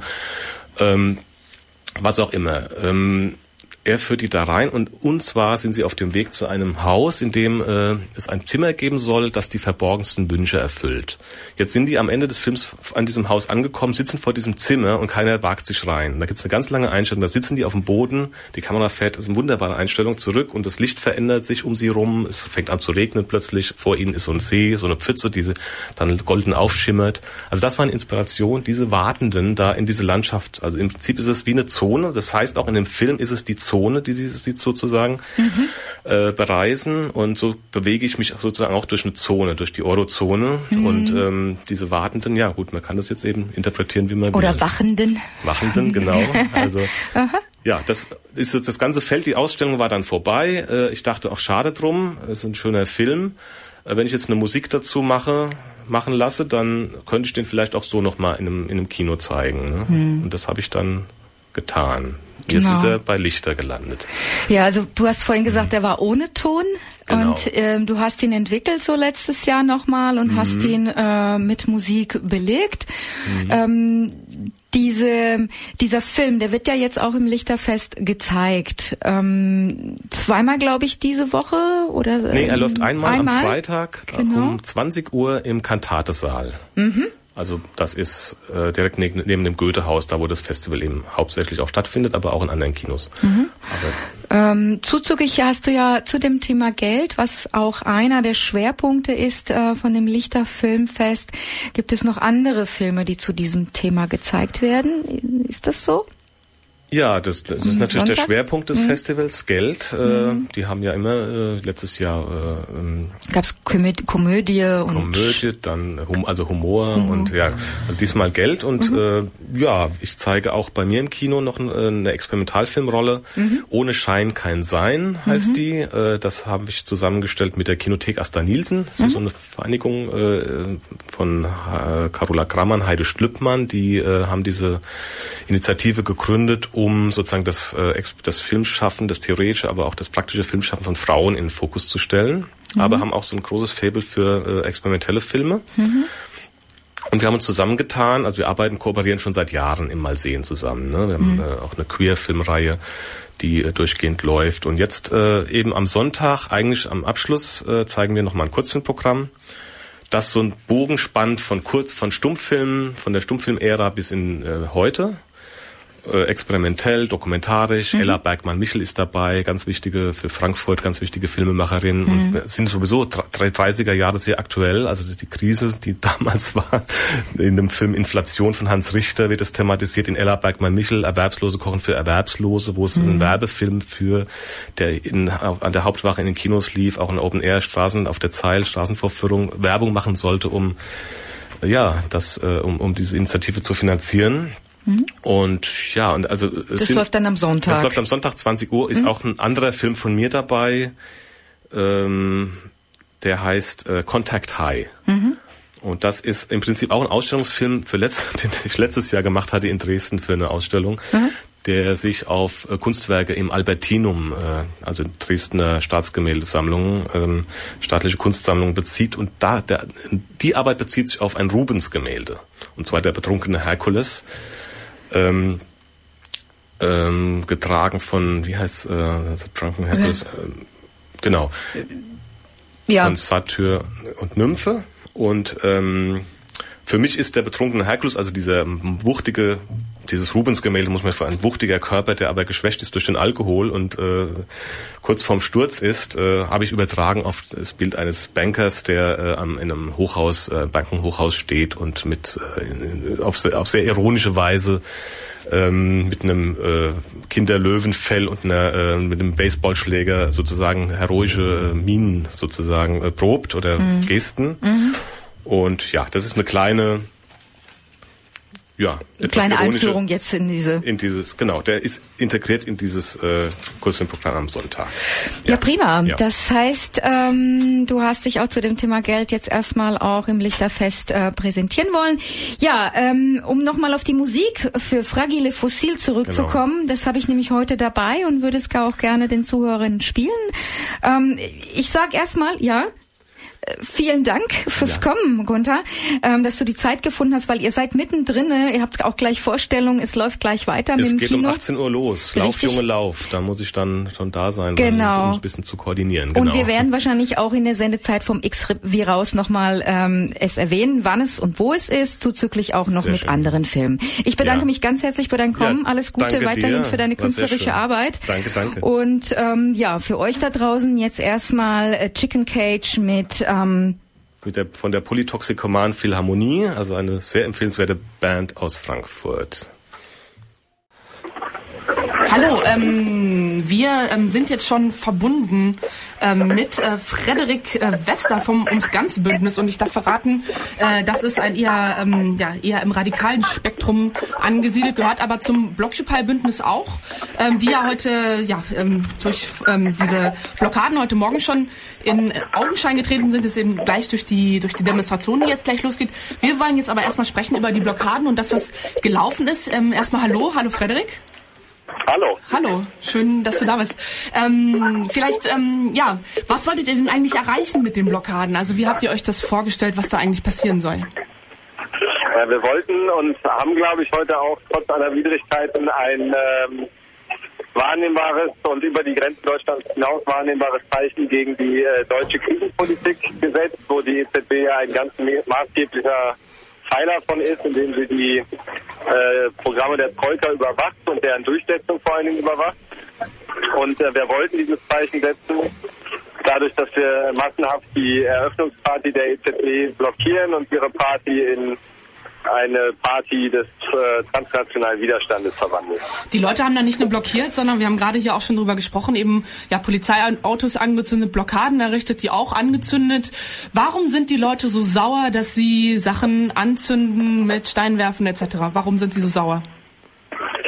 Naja, weil zum einen, glaube ich, äh, man wirklich feststellen muss, dass es ja schon seit wirklich langer Zeit jetzt Demonstrationen und Aktionen gegen diese Krisenpolitik gibt und äh, sich überhaupt nichts ändert, sondern im Gegenteil, die Politik wird noch verschärft und jetzt gibt es ja in Griechenland sogar eine neue Regierung, äh, die gewählt wurde und ähm, selbst die äh, bekommt ja von der EZB nicht mal die Traumschrauben gelockert, sondern im Gegenteil, die EZB legt auch da nochmal einen Gang zu und setzt diese neue linke Regierung unter Druck. Und ähm, das ist, glaube ich, der Hintergrund, aus dem äh, diese Frustration und diese Wut äh, gekommen ist, die sich heute ja dann auch auf Frankfurts Straßen gezeigt hat. Insofern kann man, glaube ich, sagen, dass der Konflikt um die Zukunft Europas äh, heute auch Frankfurt erreicht hat. Mit der Art und Weise sind wir natürlich nicht immer glücklich. Ähm, die Auseinandersetzung mit der Polizei war nicht unser Ziel an dem Tag. Und äh, wir hatten ja auch einen Aktionskonsens, in dem klar gesagt wurde, von uns geht keine Eskalation aus. Ähm, das haben offensichtlich nicht alle, die sich an den Protesten beteiligt haben, auch als ihren Konsens begriffen. Ähm, das müssen wir zur Kenntnis nehmen. Aber wie gesagt, man muss, glaube ich, trotz all dem sehen, in welchem Kontext überhaupt so eine Wut und so eine Frustration entstehen kann. Mhm. Ähm, in eurem Aufruf, ähm, nur anschauen, worauf ich jetzt hinaus will, endet ihr ja ähm, mit dem Satz, eine solidarische Welt ist möglich, aber sie kann nur auf den Trümmern der alten Ordnung errichtet werden. Fangen wir mit dem Abriss an. War das heute der erste Schritt dazu oder ähm, war das jetzt schon das, was ihr euch unter Abriss vorstellt oder was kommt da noch an Abriss? Nee, ich glaube, um den äh, Kapitalismus abzureißen, muss man deutlich mehr machen als ähm, Polizeiautos anzünden. Das ist ja nichts, was man darüber tun kann, dass man möglichst viele Dinge kaputt macht oder sich Auseinandersetzungen mit der Polizei liefert, sondern das muss ja darüber laufen, dass sich die Gesellschaft verändert und die Art und Weise, wie die Menschen miteinander umgehen und wie sie ihr alltägliches Leben organisieren äh, und wie zum Beispiel auch das Eigentum äh, organisiert ist und so weiter und so fort. Also das ist nichts, was über so eine Auseinandersetzung mit der Polizei funktioniert. Gleichzeitig ähm, sind solche Großmobilisierungen wie Blockupy natürlich ein Punkt, an dem man überhaupt deutlich macht, es gibt eine andere Sichtweise. Es stimmt nicht, dass alle Leute in Deutschland mit der Politik von Angela Merkel und der Bundesregierung zufrieden sind, sondern im Gegenteil es gibt auch hier viel Enttäuschung und äh, Wut. Und ähm, das haben wir jetzt dann heute ja auch in Frankfurt gesehen. Mhm. Ähm, wie, wie ordnet ihr jetzt ähm, diese ähm, Eskalation der Blockaden heute? Ihr habt gesagt, das war vielleicht auch nicht das, was ihr euch vorgestellt habt. Wie ordnet ihr das ein? Würdet ihr sagen, das ähm, hilft jetzt der Diskussion, um diese Alternativen darüber zu sprechen, wie es eben auch laufen kann, wie man sich eine Gesellschaft vorstellen kann? Ähm, führt es dazu, dass man mehr darüber spricht oder wird jetzt wahrscheinlich die ganze Zeit nur über ähm, Gewalt bei Demonstrationen gesprochen werden und eigentlich tritt die Diskussion, das Gespräch über diese Alternativen in den Hintergrund? Ist das ähm, ein guter Tag für das Gespräch äh, für über Alternativen oder ein schlechter Tag? Ja, ich glaube, es ist insofern ein Tag, als überhaupt erstmal deutlich geworden ist für viele Menschen, dass es hier einen grundsätzlichen Widerspruch gibt. Äh, das ist ja auch immer, hat ja auch so eine gewisse Komik, ähm, dass dann in den Medien immer gesagt wird, wenn der Protest etwas außer Kontrolle gerät, dass es dem Anliegen schadet. Vorher wird der Protest aber schlicht und ergreifend nie wahrgenommen oder zur Kenntnis genommen. Insofern kann ich ganz empirisch sagen, ähm, allein was wir jetzt heute an äh, Presseanfragen bekommen haben, nachdem es diese Auseinandersetzung gab, äh, ist schon ein Zeichen dafür, dass es nicht so ganz aufgeht zu sagen, sonst könnte man ja über alles reden, aber dann würden irgendwelche Chaoten das alles wieder kaputt machen. Ähm, gleichzeitig aber, wie gesagt, war der dieser Ablauf äh, nicht unser Ziel und auch nicht das, was wir geplant haben. Und insofern hängt es, glaube ich, auch ganz wesentlich daran, wie jetzt die weitere politische Auseinandersetzung läuft, ob das äh, dann letztendlich ein guter Tag war. Ich glaube, es war auf jeden Fall ähm, ein Auftakt und kann ein Auftakt sein für eine europäische Bewegung. Und das sieht man ja jetzt auch gerade hier schon bei der Großdemonstration, dass sich ganz viele Leute trotzdem nicht haben abschrecken und einschüchtern lassen, mhm. sondern ähm, hier wirklich viele tausende Menschen jetzt äh, auch trotz der ganzen Polizeirepression und so auf der Straße sind. Hm. Wir haben gerade auch noch mal einen kurzen ähm, Rückblick ähm, gegeben auf äh, Blockupy der letzten Jahre. Da war eben 2013 ja diese ganz große Demo mit diesem Kessel von 1000 Menschen, die über, ich glaube, zehn Stunden lang gekesselt waren. Und da wurde es als ein großer Erfolg verbucht, dass nicht nur die Menschen im Kessel zusammengeblieben sind, sondern das ganze Bündnis von Gewerkschaften, ähm, von ja, Parteien, von äh, vielleicht den radikaleren Gruppen, wie jetzt eben der interventionistischen Linken oder ums Ganze. Also alle sind solidarisch miteinander geblieben um diesen Kessel herum. Ähm, das war 2013. Wie sieht das jetzt aus? Wir haben vorhin schon mal gehört, dass bei der Pressekonferenz sich die Linkspartei ähm, ja schon sehr distanziert hat von dem, was heute passiert ist. Also was bedeutet das für das Bündnis? Ja, es gibt natürlich unterschiedliche äh, Schwerpunkte und Sichtweisen, was den heutigen Tag angeht. Aber ähm, grundsätzlich sind wir uns als Bündnis einig, dass es weiter Widerstand gegen diese Krisenpolitik braucht und dass es dafür auch einen Prozess braucht, der sich nicht an die Straßenverkehrsordnung hält, sondern bereit ist, da auch einzugreifen und äh, praktischen Widerstand zu leisten. Insofern bin ich ganz zuversichtlich, dass ähm, das Bündnis das überstehen wird und äh, wir langfristig daraus gestärkt hoffentlich hervorgehen. Was ähm, erwartet ihr jetzt noch für die Demo, die jetzt ja vor sieben Minuten losgehen sollte? Ich weiß jetzt nicht genau, was passiert ist. Also ja, wird es da friedlich bleiben oder? Hm? Ich kann äh, quasi live berichten, sie ist, so. ist gerade losgegangen. Ähm, sie ist riesig groß. Ich habe jetzt noch keine Zahlen.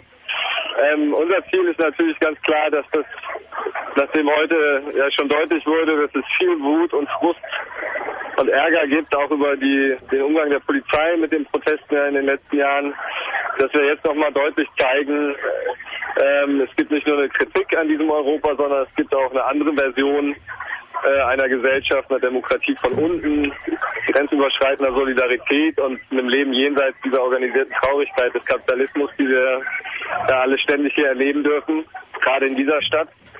Ähm, und deswegen ist unser Anliegen, dass das jetzt hier laut und bunt wird, aber eben auch ein positives Zeichen. Und im Moment sieht das aber auch so aus, als würde das gut ausgehen. Also es ist eine sehr bunte Demonstration. Ja, und ihr kriegt ähm, auch, ähm, ja, ich sag mal, Schützenhilfe von Naomi Klein, die gerade auch einen Vortrag gehalten hat, die eben sagt, ähm, ihr, ähm, die EZB würde keine Autos verbrennen, sondern den ganzen Planeten. Also sie scheint da ähm, auch auf eurer Seite zum Teil zu sein. Wir ähm, danken jetzt erstmal dir, Frederik Wester von Ums Ganze Bündnis, dass du uns so ein bisschen erklärt hast, warum da heute was passiert ist ähm, und auch einen kleinen Ausblick gegeben hast. Vielen Dank. Ja, gerne. Ciao. Ja, ihr seid hier immer noch beim ABS-Magazin, beim Magazin für Arbeit, Bildung und Soziales, heute mit einer Sondersendung ähm, zu Blockupy, zu den Blockupy-Aktionstagen. Und ihr merkt schon, wir sind äh, über unsere normale Sendezeit hinaus und wir wollen uns bedanken bei Virus Musikradio, dass sie uns ähm, diese Sendezeit jetzt hier zur Verfügung stellen.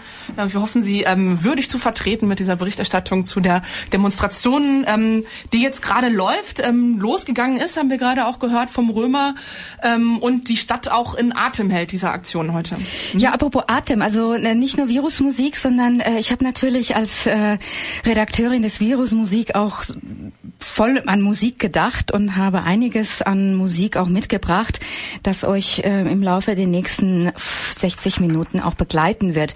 Ja, es gibt ähm, erstmal die News. Du wolltest was vorlesen, Etta? Es gibt etwas, was getwittert worden ja, ist. Wir sind ja hier voll auf Twitter und äh, weil wir jetzt hier auch die Sendung piep, verlängert piep, piep. haben äh, und ich mich gerade so darüber gefreut habe, dass hier der Maschinist Gitju unter dem Hashtag Blockupy getwittert hat, der Rundfunk müsste den ganzen Tag live berichten und am Abend eine Sondersendung über den Grund von Blockupy einschieben. Das fanden wir auch. Deswegen haben wir hier die Sendung ähm, verlängert, immerhin um eine Stunde auf zwei Stunden, ähm, um euch ähm, die, das äh, bereitzustellen. Und wir hoffen auch, dass wir so ein bisschen auf die Gründe kommen vom Blockupy. Und einer dieser Gründe oder so ein Hintergrundbericht ist ja eben auch ähm, dieser Tag, dieser 18. März. Da ist die Eröffnung des neuen Gebäudes der Europäischen Zentralbank. Aber es fällt eben zufälligerweise auch auf diesen ähm, Tag der politischen Gefangenen. Das ist der 18. März eh.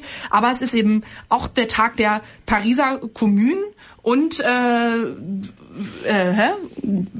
und, und der Revolution, ein wichtiger Tag in der Revolution von 1848 genau. in Deutschland. Und genau. ähm, wir hören da jetzt ähm, nochmal die genauen Hintergründe zu diesem Tag.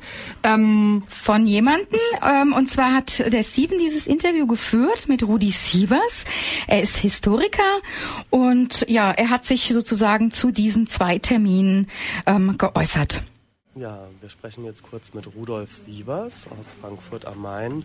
Rudi ist sozusagen ein, mehr ein Chronist auch der Widerstände in Frankfurt. Er hat ein Buch rausgebracht, äh, Chronik 1968 im Surkamp Verlag, wo er damals sehr schön aufgelistet hat, was in diesem Jahr alles passiert ist und hat darin auch die Texte versammelt, die in der Zeit von der Studentenbewegung ähm, gelesen wurden.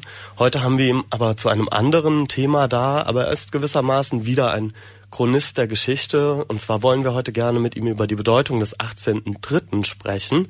Dieser Tag, an dem ja jetzt Blockupy in Frankfurt stattfindet.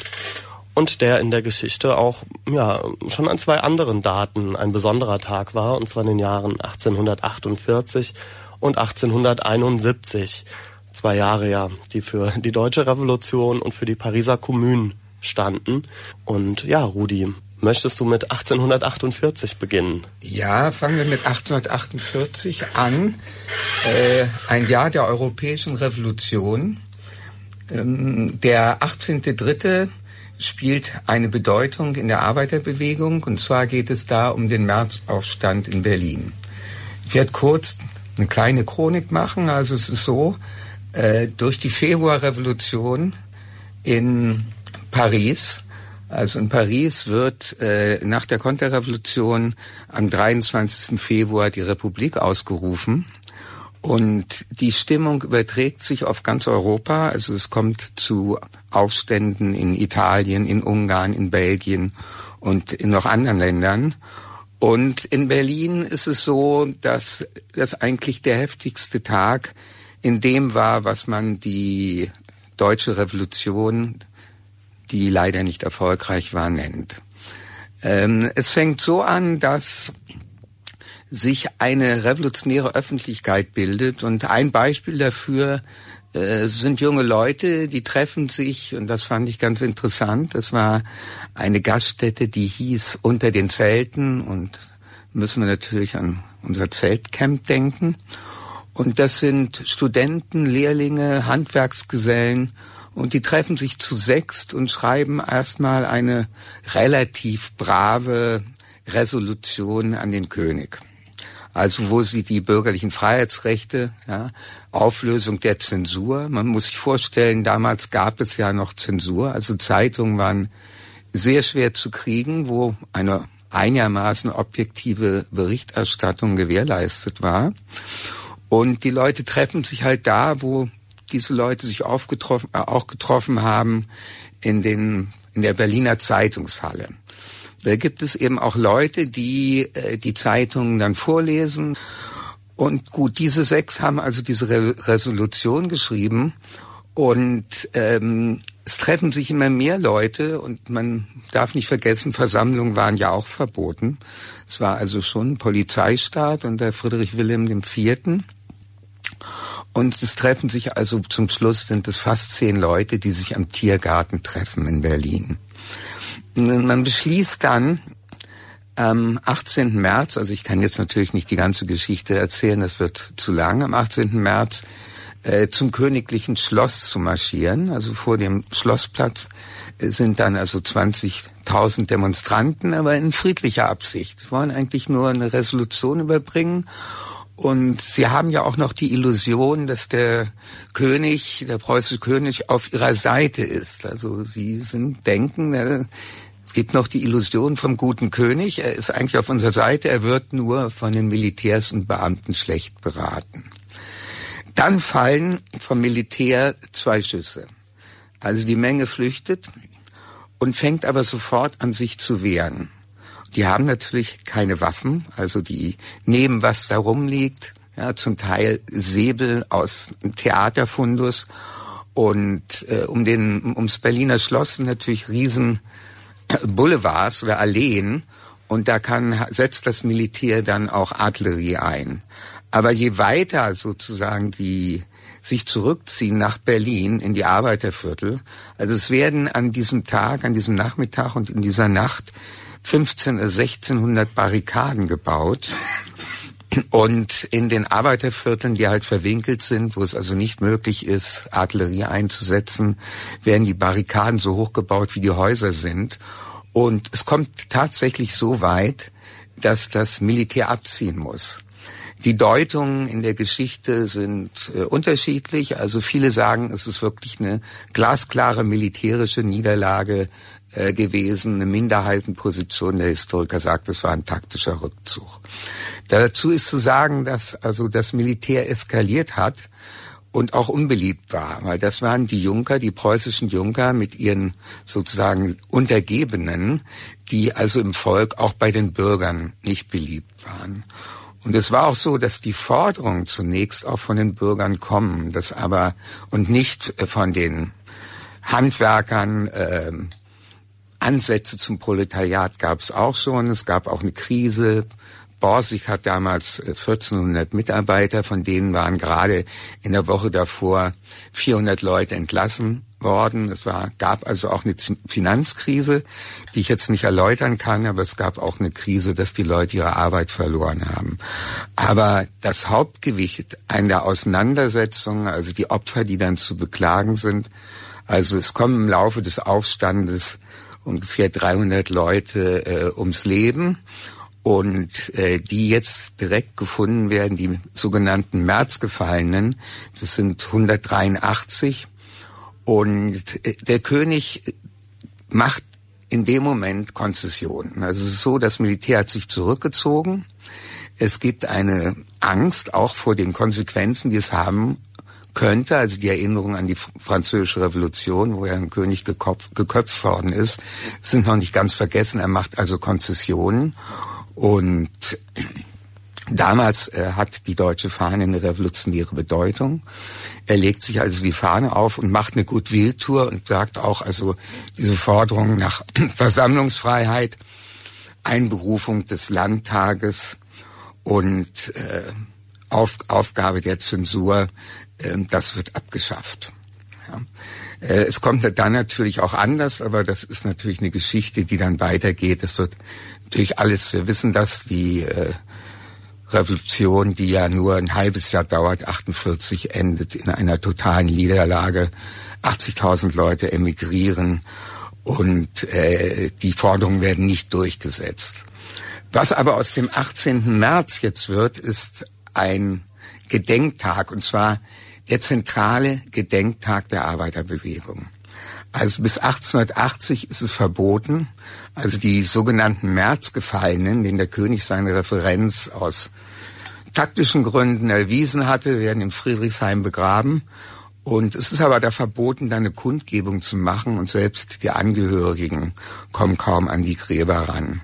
Also es wird sozusagen ein symbolischer Tag, damals noch der Sozialdemokratie, die ja durchaus klassenkämpferische Impulse hatte, ähm, die sozusagen in dem Moment, also ab 1860 wird dann in Friedrichshain demonstriert und das der offizielle Tag, wo die Unzufriedenheit im Kaiserreich ausgedrückt wird. Also diese äh, Demonstrationen am 18.3. in Berlin sind politische Manifestationen mit einiger Bedeutung.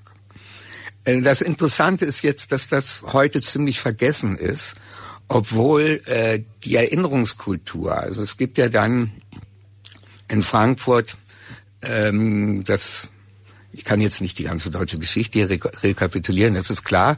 Aber nach dem Ende des Zweiten Weltkriegs gibt es ja eine Berufung auf die demokratische Tradition, speziell in Frankfurt. Also die Paulskirche wird wieder aufgebaut. Und äh, die Erinnerung an die Paulskirchenversammlung spielt eine zentrale Rolle. Die Erinnerung aber, die vorher eine zentrale Rolle der Arbeiterbewegung gespielt hat, also an die Opfer, an die Toten des Märzaufstandes, wird vollkommen zur Seite geschoben. Es gibt also in der Erinnerungskultur in Deutschland nach dem Zweiten Weltkrieg eine Zweiteilung. Die einen erinnern sich an die Durchsetzung äh, letztendlich dann doch erfolgreich, aber sehr viel später der bürgerlichen Rechte und die äh, anderen erinnern die, an die Opfer und an die Arbeiterbewegung. Und das nimmt zum Teil noch Blüten an, also ähm, der 125. Geburtstag in Frankfurt, oder Erinnerungstag, nicht Geburtstag, Erinnerungstag in Frankfurt. Da machen Genossen von uns eine Revolutionszeitung und erinnern dran und machen damit Furore, weil genau das Gleiche passiert wieder. Also die äh, die Erinnerung äh, an ja an die Opfer und äh, die sozusagen revolutionären Wurzeln der bürgerlichen Revolution wird auch wieder vollkommen äh, zur Seite gedrängt ja und mit sehr polemischen Artikeln äh, bekämpft. Es gibt auch andere Seiten in der Rundschau, da ich habe die ganzen Artikel mit, aber das jetzt vorzulesen hat vielleicht keinen Zweck. Aber das finde ich jetzt einmal wichtig, ja, also wie sich eine Erinnerungskultur ergibt und die hat ja sozusagen äh, immer noch eine gewisse Bedeutung, auch wenn sie immer noch verdrängt worden ist, weil wir haben ja alle das Gefühl, dass bestimmte bürgerlichen Rechte durchaus bedroht sind. Und das ist ja auch ein Grund, warum wir demonstrieren. Ja, da danke ich dir schon mal für diese erste doch sehr spannende und sehr aufschlussreiche Erzählung der Geschichte des 18.03. 1848.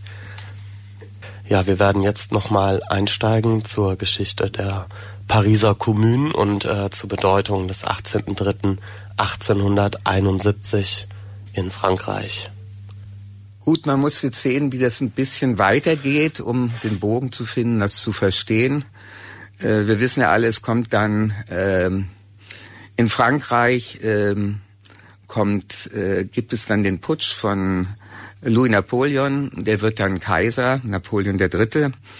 und äh, installiert auch ein Regime von Spekulanten und Börsen, äh, Börsenhaien, die sich hemmungslos bereichern. Ja, das war schon unter Louis Philippe, den Bürgerkönig, so, nach der 1830er Revolution, dessen Motto war, bereichert euch. Und diese Szenen kann man wunderschön nachlesen in den Romanen von Balzac. Jetzt ist es so, die inneren Widersprüche, äh, ich zitiere jetzt mal Marx, also Marx sagt, die inneren Widersprüche der verschiedenen äh, Bourgeoisie-Fraktionen spitzen sich zu und äh, die Herrschaft von Napoleon III. ist Gefahr, in Gefahr und er sucht dann den Ausweg, eine äußere Auseinandersetzung äh, mit zu provozieren, erklärt Preußen, Preußen ist in diesem Fall Bismarck, den Krieg. Und es wird eine jämmerliche Niederlage.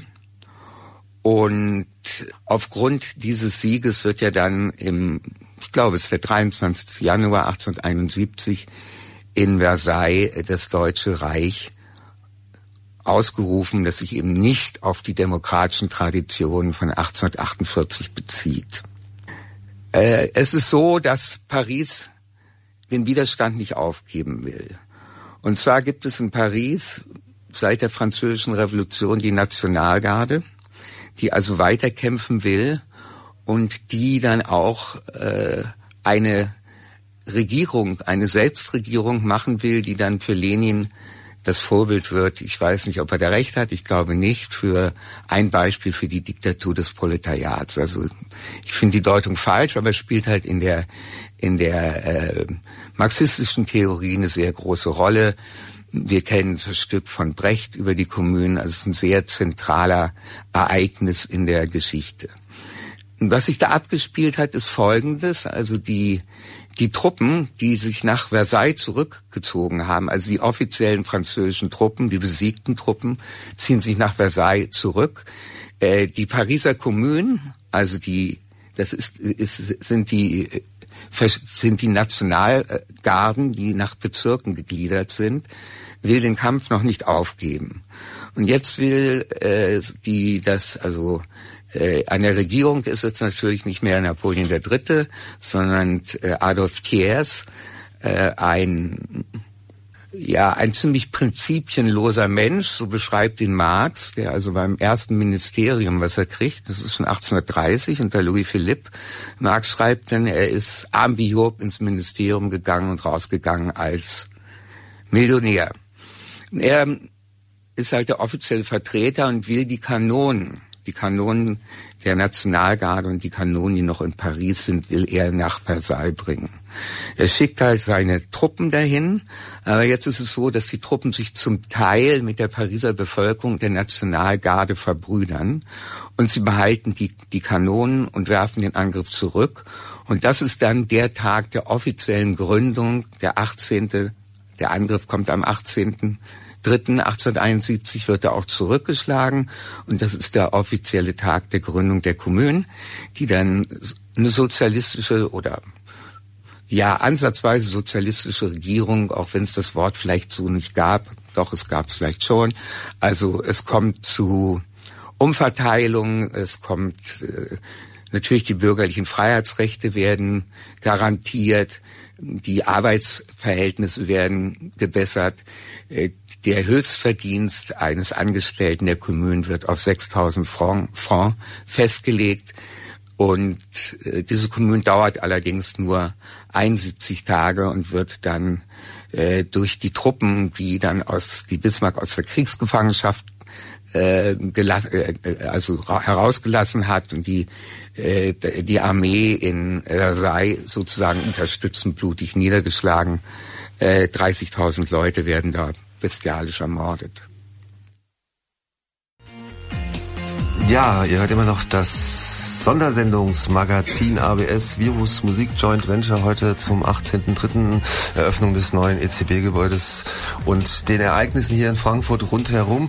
Und wir haben recherchiert im Vorfeld, der Kollege Steven hatte das Interview jetzt geführt. Geht es um geschichtliche Parallelitäten. Was gab es am 18. eines Jahres und damals im März 1871 ähm, an Ereignissen, die auch für Weltbewegung gesorgt haben.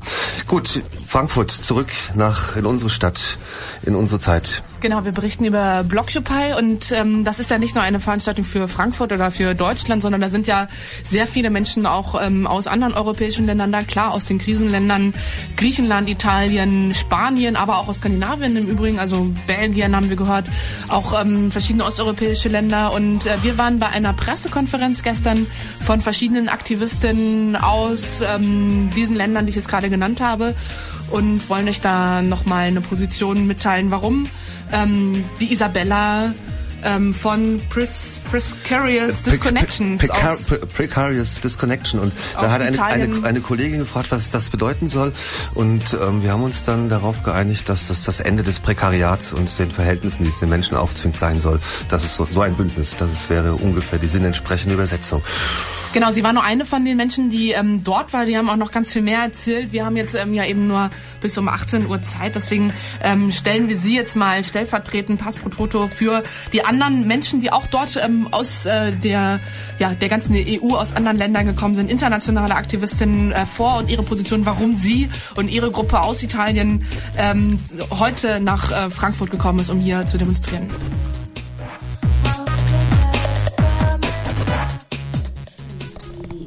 Here tomorrow to uh, say that uh, to protest against the ECB building and to say that this is not uh, uh the Europe that we want and uh, we are not just fighting against something but for something else. The Europe of austerity, of precarization and of impoverishment is not uh, what we want for Europe.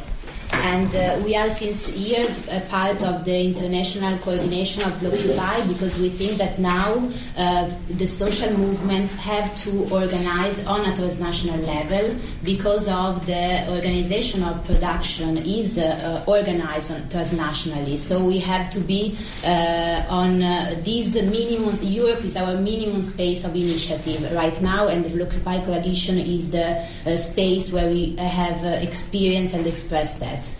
So uh, the mobilization of tomorrow is the result of years of uh, international coordination inside Blockupy, but of course the results of the Greek elections uh, and the negotiations started afterwards give to this day uh, another and uh, political meaning. So tomorrow we will be not just protesting against uh, a building, against a symbol of the uh, austerity and of the lack of democracy of the uh, European institutions, but uh, we will um, protest against a, a concrete counterpart, one of the places where here in Frankfurt the decisions uh, that affect millions of workers throughout Europe are taken. Are taken.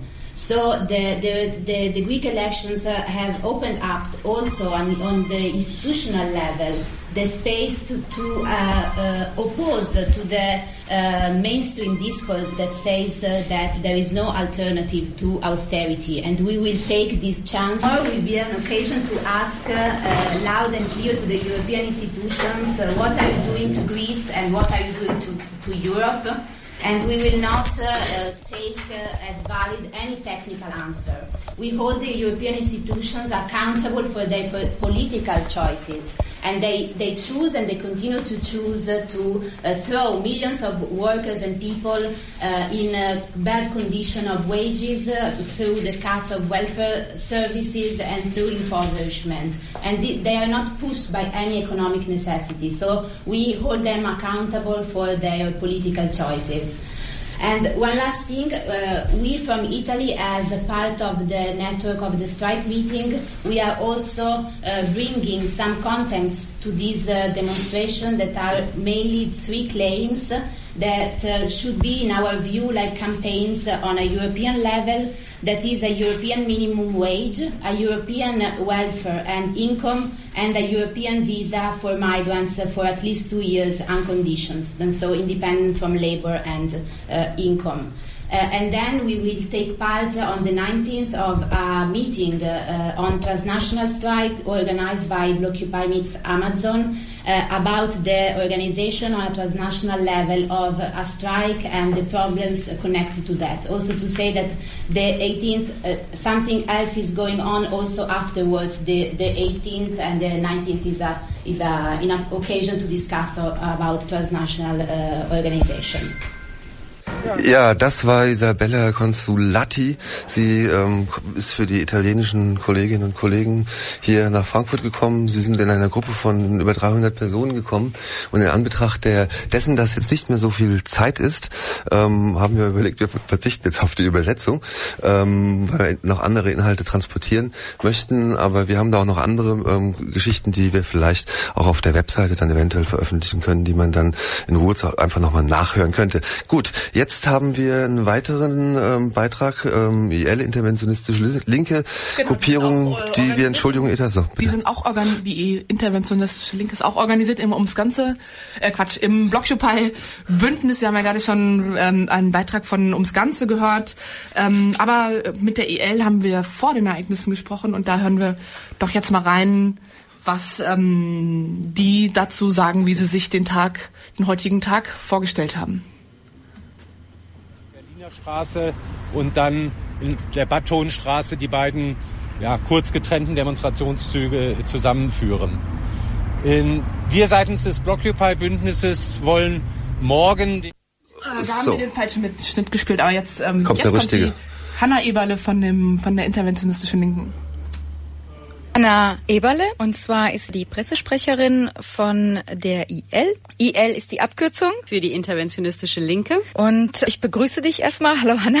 Hallo. Ich habe dich eingeladen erstmal aus dem Grund, weil ihr gehört zu dem äh, Blockupy-Bündnis. Ihr habt euch jetzt schon seit einigen Jahren dazu gesellt und arbeitet äh, natürlich bundesweit und auch europaweit als die IL. Wie ist der Einstieg? Was sind so die me Schwerpunkte eurer Arbeit?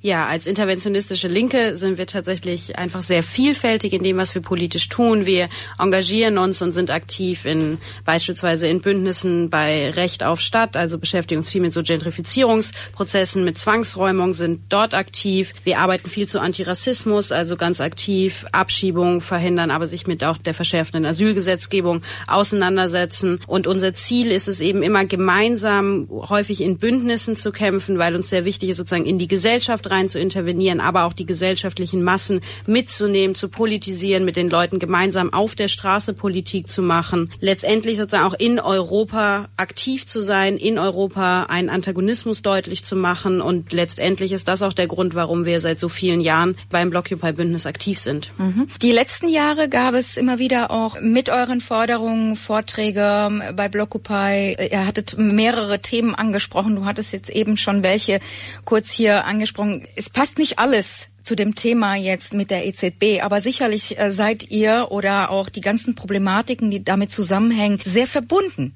Wenn ihr jetzt zum Beispiel sagt, mehr Demokratie und weniger Spekulation, dann kommen wir ja eigentlich auch zu dem Thema Europäische Zentralbank. Wie sind eure Forderungen oder was ist der Schwerpunkt? Ich würde da vielleicht sozusagen auch tatsächlich nochmal bei, bei einem Grund einfach anfangen. Also mhm. wir haben sozusagen in den letzten Jahren eine Verschärfung durch die Krise erlebt in Deutschland, aber auch sozusagen in ganz Europa, ganz besonders natürlich in Griechenland, in Spanien, in Portugal. Und was unter diesem Deckmantel der Krise versucht wird, ist zu manifestieren, dass es einen ständigen Sozialabbau gibt, eine Entpolitisierung der Politik, letztendlich Beschneidung von sozialen Rechten, einen Ausverkauf von gesellschaftlichen Gütern. Und genau an der Stelle sehen wir, wir müssen gemeinsam auf die Straße gehen, wir müssen genau da rein intervenieren, wir müssen solidarisch in Europa gemeinsam miteinander arbeiten, miteinander kämpfen, denn das sozusagen Solidarität ist an der Stelle unsere Waffe, die wir einsetzen, wenn wir gemeinsam arbeiten und gemeinsam kämpfen. Es geht letztendlich auch um sowas wie Vergesellschaftung. Wir haben in den letzten Jahren, und das ist, glaube ich, was, was man in Deutschland ganz besonders sieht, sowohl im Bildungsbereich als im Sozialbereich, gerade auch im Wohnungsbaubereich, einfach eine krasse Privatisierungswelle, die die Leute entmündigt, die unfähig macht. Das ist so eine organisierte Ohnmacht, die versucht wird, den Leuten aufzudrücken. Es wird immer gesagt, ihr habt doch eh keine Alternative, das müsst ihr jetzt halt schlucken, jetzt steigen die Mieten halt. Nein, Deutschland, das Boot ist zu voll, wir können keine Leute aufnehmen. Das sind ständig so Dinge, die uns entgegengeknallt werden. Und genau in diese Sachen wollen wir rein intervenieren. Wir wollen mhm. gemeinsam mit vielen Leuten dafür ins Gespräch kommen. Deswegen sind gerade wir als interventionistische Linke ist einer unserer wichtigsten politischen Punkte, auch wirklich in diesen Bündnissen gemeinsam mitzuarbeiten. Wenn wir nicht wieder anfangen, so eine Politisierung von unserer Seite heraus anzuschieben, dann haben wir einfach eine Entpolitisierung überall. Und deswegen mhm. müssen wir da aktiv werden. Mhm. Wenn du jetzt von Intervenieren sprichst, dann bedeutet es ja eigentlich auch schon eine, so eine Penetration. Ist das denn so, dass ihr da auch eher äh, so arbeitet oder ist das jetzt nur der Name? Wir wollen, dass die Menschen irgendwie auch auf die Straßen gehen. Auf die Straßen sind natürlich auch immer Blockaden und äh, Polizeiaufgebot damit verbunden. Meint ihr auch aber auf die Straße zu gehen, um über diese Themen mit Menschen reden oder meint ihr beide Bereiche und wie geht ihr vor? Ich denke, es ist absolut beide. Was ja auch ein großer Erfolg, äh, dem wir sozusagen teilgenommen haben als interventionistische Linke, wenn man an so etwas wie Dresden nazifrei denkt. Jahrelang sind dort einfach Nazis auf die Straße gegangen, bis es an diesen Punkt gab, dass es einfach große Bündnisse gab, die gesagt haben, wir sind solidarisch mit den Leuten, mit denen wir auf die Straße gehen. Wir müssen viele werden, wir müssen mit extrem vielen Bussen auch nach Dresden fahren. Wir haben das kontinuierlich gemacht, bis wir an dem Punkt sind, wo wir jetzt sind. Und das ist ein Teil von Intervention. Gemeinsam mit vielen Leuten auf die Straße gehen, diesen Widerstand sichtbar machen. Und das bedeutet natürlich nicht die Auseinandersetzung mit der Polizei zu suchen, aber die Auseinandersetzung mit dem politischen System an der Stelle zu suchen. Und das ist letztendlich Widerstand und das ist letztendlich Intervention. Wir sind sehr offen, wir wollen viele Leute werden, wir wollen den Leuten diesen Punkt geben zu sagen, wenn wir uns jetzt nicht selber wieder politisieren, wenn wir nicht anfangen zu hinterfragen, wenn wir nicht anfangen, gemeinsam in Bündnissen den Widerstand wirklich sichtbar zu machen, dann werden wir dominiert von einer Politik, die genau eine Alternativlosigkeit propagiert und, und die dann gemeinsam jetzt, um so ein bisschen auf Blockupy zu sprechen zu kommen, mhm. die dann fast schon das Gefühl, Herr Schäuble und die Bildzeitung machen ab jetzt gemeinsam Politik. Wenn Herr Schäuble sagt, ja, die Griechen, die müssen da jetzt halt drunter leiden, da kann man jetzt auch nichts machen. Die Griechen haben unser Vertrauen verloren und die Bildzeitung in der Woche danach hinterher schiebt und sagt, es ist eine Frage zwischen Deutschen und Griechen, dann ist es super wichtig, dass es Organisationen wie der interventionistischen Linken gibt, die sagt, nein, an der Stelle intervenieren wir, an der Stelle zeigen wir unseren Antagonismus. Es ist keine Frage zwischen Griechenland und Deutschland, es ist eine Frage zwischen oben und unten. Mhm. Und so würde ich unseren Politikansatz auch beschreiben. Du erwähntest eben gerade auch die europaweite Zusammenarbeit. Zusammenarbeit, sprich mit Griechenland, äh, mit Spanien und Italien. Wie sieht das aus? Wie sieht die Zusammenarbeit aus und ähm, wie kommuniziert ihr? Wir haben uns jetzt als interventionistische Linke auf jeden Fall mal damit angefangen, dass wir gemeinsam mit italienischen Genossinnen und Genossen äh, einen Text geschrieben haben, die Europäische Kommune. Und letztendlich geht es darauf zurück, dass wir die Analyse auch in Blockupy, CL ist, wir haben eine europäische Krisenpolitik und letztendlich greift diese europäische Krisenpolitik uns alle an. Mhm. Es ist natürlich im Niveau, gibt es einen Unterschied. Also in Griechenland, das muss man sich wirklich deutlich machen, gibt es einen absoluten Ausverkauf, eine so starke Privatisierungswelle, dass die Leute sich gerade entscheiden müssen, kaufen sie lebensnotwendige Medikamente oder kaufen sie sich was zu essen. Das ist die Situation in Griechenland. Aber, und das wird sozusagen in Deutschland gerne unter den Teppich gekehrt, wir haben auch in Deutschland ganz massive Probleme. Hier leben die Leute an der Armutsgrenze. Es gibt hier Zwangsräumung, so wie es in Spanien Zwangsräumung gibt. Natürlich gibt es die in der größeren Anzahl in Spanien, aber gleichzeitig ist genau dort auch ein Solidarisierungspunkt gekommen. Die Leute in Spanien und in Griechenland machen es uns gerade vor, wie es geht, sich auch wieder selbst zu ermächtigen, sich zu wehren gemeinsam, einfach Zwangsräumungen zu verhindern, letztendlich auch etwas Neues aufzubauen. Und das sind genau die Punkte, wo wir denken, wir müssen wieder stärker voneinander lernen und zusammenarbeiten. Und wenn wir gegen die europäische Krisenpolitik machen, dann funktioniert es nur, wenn wir das auch als europäische Bewegung tun. Mhm. Und deswegen auch unser Schritt als interventionistische Linke, die Solidarität praktisch werden zu lassen, gemeinsame Texte zu schreiben, gemeinsam auf Aktionen zu gehen und gemeinsam zu diskutieren. Und da sind wir auf einem ganz guten Weg. Der entscheidende Punkt nochmal sozusagen, die Analyse ist ja, dass diese Dinge letztendlich daraus resultieren, dass wir einfach eine verfehlte Wirtschafts- und Sozialpolitik in ganz Europa haben.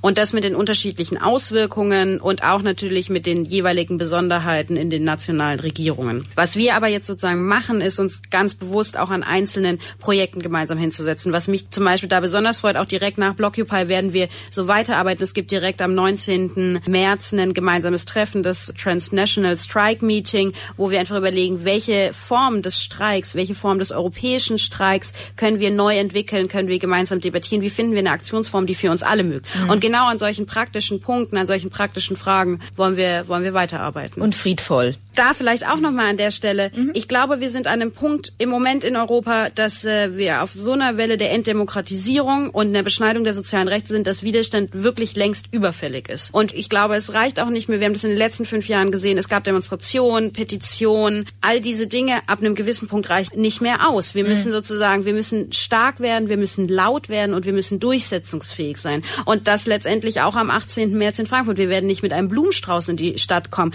Aber wie sollen wir denn auch tausenden Leuten in Frankfurt erklären, die wütend sind, die sozusagen vor so einer Jugendarbeitslosigkeit allein stehen. Wie sollen wir denen denn erklären, dass freudig nach Frankfurt und Stadt, die Stadt Frankfurt ist so nett? Nein, sie ist einfach nicht nett. Sie versucht unseren Protest zu behindern, sie versucht unseren Protest zu verhindern. Deswegen werden wir offensiv und stark auch am Mittwoch auftreten. Wenn du jetzt von Widerstand sprichst und ihr fährt auch in die Städte und macht euch präsent für unterschiedliche Themen, äh, verschiedene Inhalte. Also ich habe zum Beispiel ähm, eine Nachricht gehört, es ging darum, dass Reisegesellschaften Gesellschaften in Bielefeld, wenn ich mich nicht irre, ähm, angesprochen wurden und zwar von die Staatsschutzanfrage. Das bedeutet, dass natürlich die Reisegesellschaften ja in die Enge getrieben werden. Also wenn sie diese Menschen nach Frankfurt fahren zu Protest äh, des Blockupy-Bündnisses, dann werden sie Schwierigkeiten mit uns bekommen. Das ist eine Art Drohung. Absolut. Also ich glaube, vielleicht ist das auch ein gutes Beispiel für die für die Beschneidung auch oder eine Entdemokratisierung, die wir auch hier in Deutschland erleben. Mhm. Wir gehen am 18. März und wir sind da ja sehr offen offen, wir kündigen das an, wir werden mit Tausenden in die Stadt strömen, wir werden mit Tausenden vor die Eingänge der Europäischen Zentralbank blockieren. Mhm. Die Antwort der Politik ist vor einigen Wochen noch gewesen, ja, anti, also sozusagen auch kapitalismuskritischer mhm. Protest ist bei uns in der Stadt willkommen. Kurz danach tauchte die Stadtpolitik einfach ab und was wir jetzt seit zwei Tagen hier in Frankfurt schon sehen, also eigentlich seit dem 13., 14. März, mhm. ist ein absolutes Polizeiaufgebot, ist die Ankündigung, mhm. mit über 20 Wasserwerfern in die Stadt zu kommen.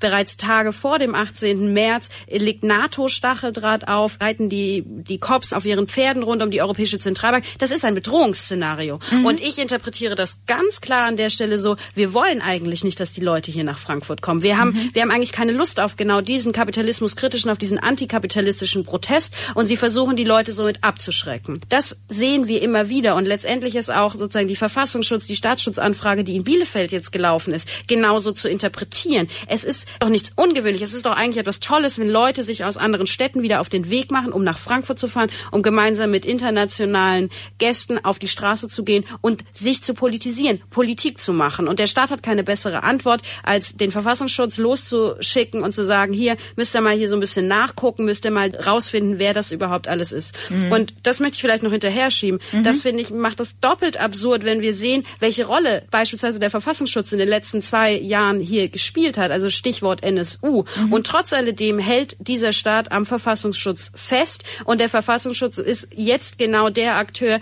der versucht, unsere Leute von der Anreise zu Blockupy abzuhalten. Mhm. Und ich glaube, dieses Zusammenspiel, da sieht man, da ist ein Herrschaftssystem, da ist ein Machtsystem im Moment am Arbeiten, das ein Problem hat, wenn Leute so breit aufgestellt wie wir sind, auf die Straße gehen und genau diesen Widerstand deutlich zu machen, mhm. dann kriegen Leute scheinbar Angst, dann kriegen Leute sozusagen das Gefühl, Bedrohungsszenarien aufzumachen und uns diese Bedrohungsszenarien auch noch in die Schuhe zu schieben und die mhm. ganze Zeit zu sagen, ah, da kommt vielleicht der schwarze Block oder wer auch immer. Nee, wir sind offen, wir kündigen an, was wir tun und wir werden uns davon auch natürlich nicht abhalten lassen. Mhm. Vielleicht nochmal zur Forderung der EL ähm, gegenüber der EZB. Was ist jetzt wirklich für den 18., also für heute, für euch relevant an Forderungen zu stellen? Also wir haben immer gesagt, an diesem Krisenregime gibt es nichts zu feiern. Das ist ja auch der, der Slogan der, der Blockupy-Bewegung für den 18. März. Genau das hat aber die Europäische Zentralbank versucht. Aus unserer Sicht sind sie damit auch jetzt schon gescheitert, weil die Feier ist einfach, es ist eine peinliche Restfeier, die so relevant ist wie ein Abiball in irgendeiner Provinz. Aber es bleibt das Symbol. Die Europäische Zentralbank feiert sich in ihrem 1,3 Milliarden schweren Turm, wollte dort mit Häppchen sich beglückwünschen, sich gegenseitig auf die Schulter klopfen und wir wir sagen halt ganz, wofür denn eigentlich? Also dafür, dass ihr dem Schicksal von Millionen von Menschen spielt. Und die Europäische Zentralbank ist damit natürlich nicht der einzige Akteur, aber er ist ein Akteur genau in dieser Form der Krisenpolitik. Und deswegen hat das Blockupy-Bündnis ja auch schon lange angekündigt, genau an diesem Tag auf die Straße zu gehen und genau an diesem Tag die Europäische Zentralbank anzugreifen. Wie viel Genossen und Genossinnen erwartet ihr jetzt hier in Frankfurt? Bundesweit jetzt erstmal gedacht? Also ich glaube, bundesweit sicherlich einige tausend schon in der Stadt sein. Wir haben ja die Anreise seit Montag, wo die Leute sich auf den Weg gemacht haben, mit Bussen, mit dem Sonderzug aus Berlin, der so schnell mhm. ausverkauft war, dass wir jetzt einfach noch zwei zusätzliche Busse aus Berlin gechartert haben. Man sieht, eigentlich war es längst überfällig, dass in Deutschland die Leute wieder zusammengefunden haben und gemeinsam so groß auf die Straße gehen. Wir haben nachmittags ja um 17 Uhr nochmal eine große, also sozusagen die große Demonstration anschließend an unsere, an unsere Kundgebung und wir hoffen, dass wir dieses Jahr auch mal laufen können. Wir organisieren das genau so. Wir wollen uns uns durchsetzen. Wir wollen, dass diese Demonstration läuft. Die ist mit 10.000 Leuten angemeldet, aber ich denke, mhm. da sind die Zahlen nach oben offen. Ich bedanke mich ganz herzlich für das Interview und ja, alles Gute. Dankeschön. Bis dahin. Vielen Dank. Ciao. So, jetzt sind wir wieder zurück hier am Studio, immer noch da, Studio 1 und sind jetzt verbunden mit unserem rasenden Andi, unserem Außenredakteur. Ähm, und ähm, Andi, was kannst du uns berichten? Wo bist du? Seid ihr noch an der Konstabler Wache? Hallo Nils und alle an alle Hallo. Zuhörenden und Radioempfänger. Äh, ja, ich bin hier immer noch vor Ort äh, auf der Demonstration, die sehr, sehr groß ist und sehr, sehr friedlich. Ähm, ähm, die ist vorhin losgelaufen mit natürlich ein bisschen Verspätung, weil das natürlich doch eine sehr große und sehr lange Menschenkette ist eine riesige Menschenmasse. Okay. Ich weiß gar nicht, wie viele Tausende hier jetzt auf dieser Demonstration, auf diesem Marsch gerade sind. Aber es macht einen sehr, sehr bunten und einen sehr friedlichen Eindruck. Natürlich durch die Ereignisse heute Morgen ähm, muss man, glaube ich, auch dazu sagen, dass hier viele Leute natürlich erschöpft sind, auch äh, durch, die, durch das heute Morgen auch einfach passiert ist, sowohl auch seitens der Polizei als aber auch von den Demonstranten. Aber trotzdem ist das, glaube ich, für den Tag jetzt nochmal ein schöner, schöner Abschluss, der, der sich Richtung als Oper bewegt. Mhm. Ähm, Andi, wer ist denn auf der Demo? Sind das ganz andere Menschen, ähm, als sie heute Morgen bei diesen Blockaden waren? Oder ähm, sind es dieselben Leute, die sich jetzt auch nochmal die Demonstration am Nachmittag ja, geben? Also ich würde sagen, das äh, ist teils, teils. Also natürlich sind da Teile auch von heute Morgen, die äh, ähm, an den Blockaden auch dabei waren äh, vor Ort. Allerdings sind jetzt doch einfach nochmal viel mehr Menschen dazugekommen und ähm, macht jetzt auch einen viel gemischteren Eindruck, äh, als es vielleicht heute Morgen teilweise war. Ähm, natürlich hat da jeder Wagen oder jeder äh, jeder Bezirk oder, oder Gruppierung hat da seinen eigenen Wagen. Was für Wegen ähm, hast du gesehen? Was für Fahnen hast du gesehen? Also ich habe jetzt erstmal jetzt nur den von der TAG gesehen, ähm, vorhin auch die, äh, die Trommler habe ich auch gesehen und aber auch der von der Antifa, aber äh, und auch natürlich der von äh, von den Linken, der jetzt gerade auch vorbeigefahren ist. Genau, Ach, der. es macht aber alles einen sehr, sehr friedlichen Eindruck und sehr okay. harmonischen Eindruck. Gut, also es macht, noch, macht auch Spaß, seine Meinung zu äußern. Man muss nicht immer angsterfüllt vor irgendwas wegrennen. Das ist ähm, auch immer ein gutes Zeichen für so eine große Aktion. Ähm, du hast vorhin gesagt, äh, Pauls äh, Platz und Römer war zu. Ähm, und du sagst, es kämen immer noch mehr Leute dazu. Ja. Ist, wie ist denn da so?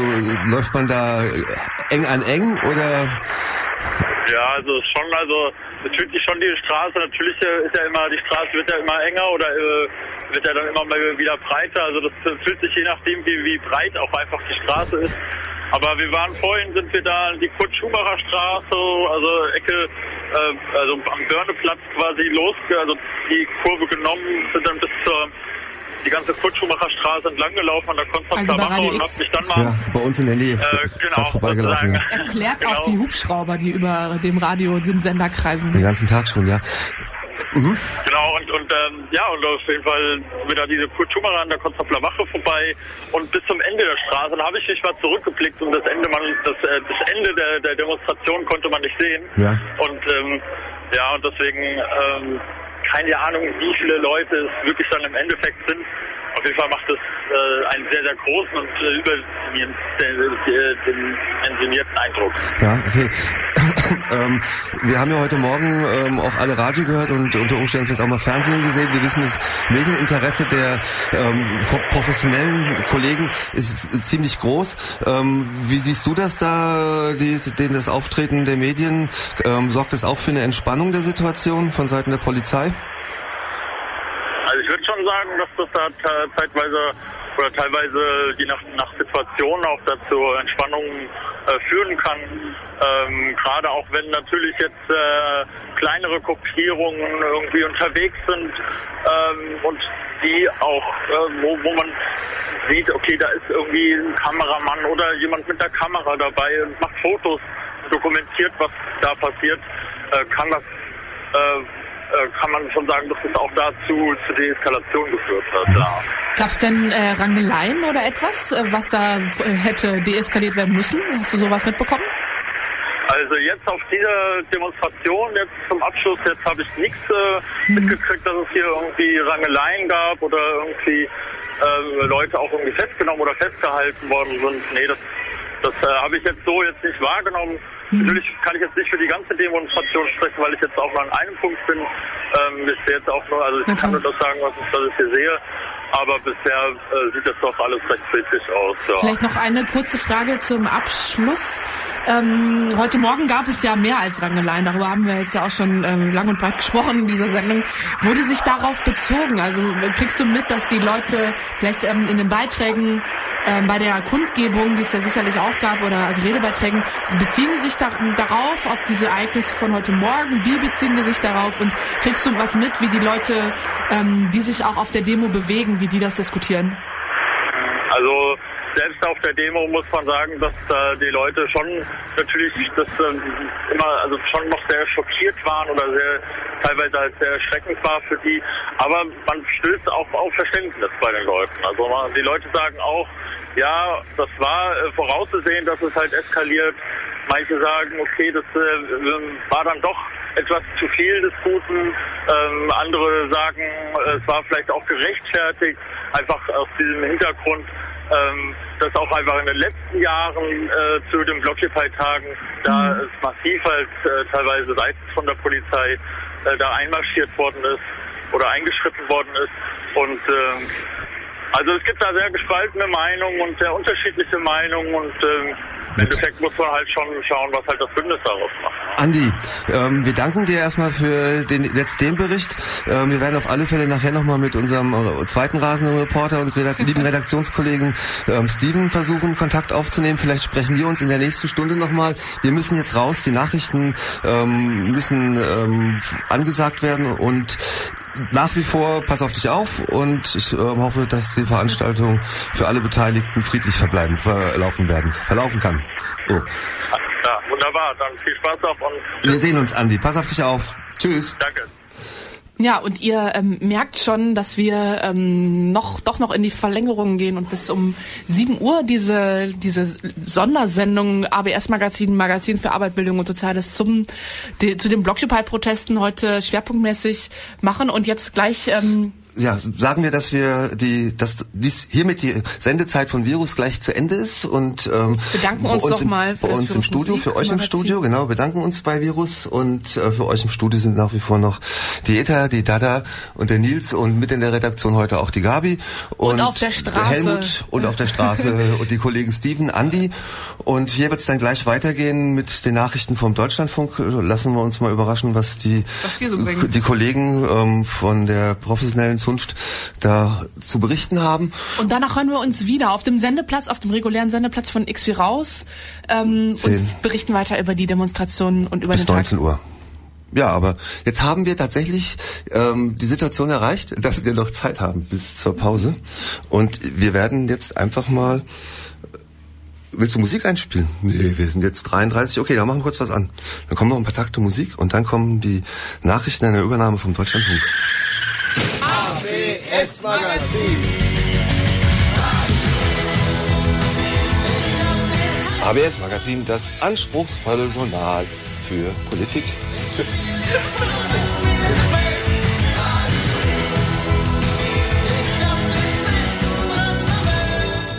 Das waren die Nachrichten in einer Übernahme vom Deutschlandfunk. Hier geht es ähm, erstmal weiter mit der Redaktion von X wie raus und ABS Magazin in Kooperation auch zu den Geschehnissen heute der Eröffnung der Europäischen Zentralbank. Jo. Ja, und äh, für euch hier erstmal bei XV Raus. Ähm, vielen Dank erstmal an die XV Raus Redaktion, dass sie sich auf die Kooperation mit ähm, dem ABS Magazin zusammengesetzt haben und das Ganze hier gemeinsam zu gestalten, die Geschehnisse, uh, ja, die aktuellen Geschehnisse der Stadt hier nochmal gemeinsam zu berichten. Ihr seid hier bei Radio X 91.8 Megahertz und äh, ja, wenn ihr auf Kabel seid, dann 99.85 5. Und ja, wenn ihr Interesse habt, auch vielleicht uns Kritik abzugeben, in welcher Form auch immer, freuen wir uns sehr. Und zwar haben wir auf absmagazin.de auch ein Chat. Das heißt, da gibt es Möglichkeiten, dass ihr uns einfach sagt, wie ihr die Sendung findet und ja, was für euch vielleicht äh, nicht so gut gelaufen ist oder was ihr besonders gut findet. Wir würden uns freuen auf Feedback. Ich möchte jetzt erstmal hier einen Gast ähm, begrüßen und zwar freue ich mich sehr, dass er heute hier bei uns ist. Und zwar ist das ähm, Tobi. Hallo Tobi, sei gegrüßt. Hallo, Dada. Ja. ja. Ja, ich freue mich erstmal, ähm, dass du Zeit gefunden hast, weil es ist ja richtig spannend. Ähm, es geht nämlich um ein Filmfest, was wir heute hier vorstellen wollen. Und zwar geht es um das Lichterfilmfest, ähm, das seit gestern hier in Frankfurt angelaufen ist und ähm, bis zum Wochenende, also Samstag ist, glaube ich, der letzte Tag. Stimmt das? Sonntag ist der Sonntag. letzte Tag. Mhm. Sonntag ist der letzte Tag.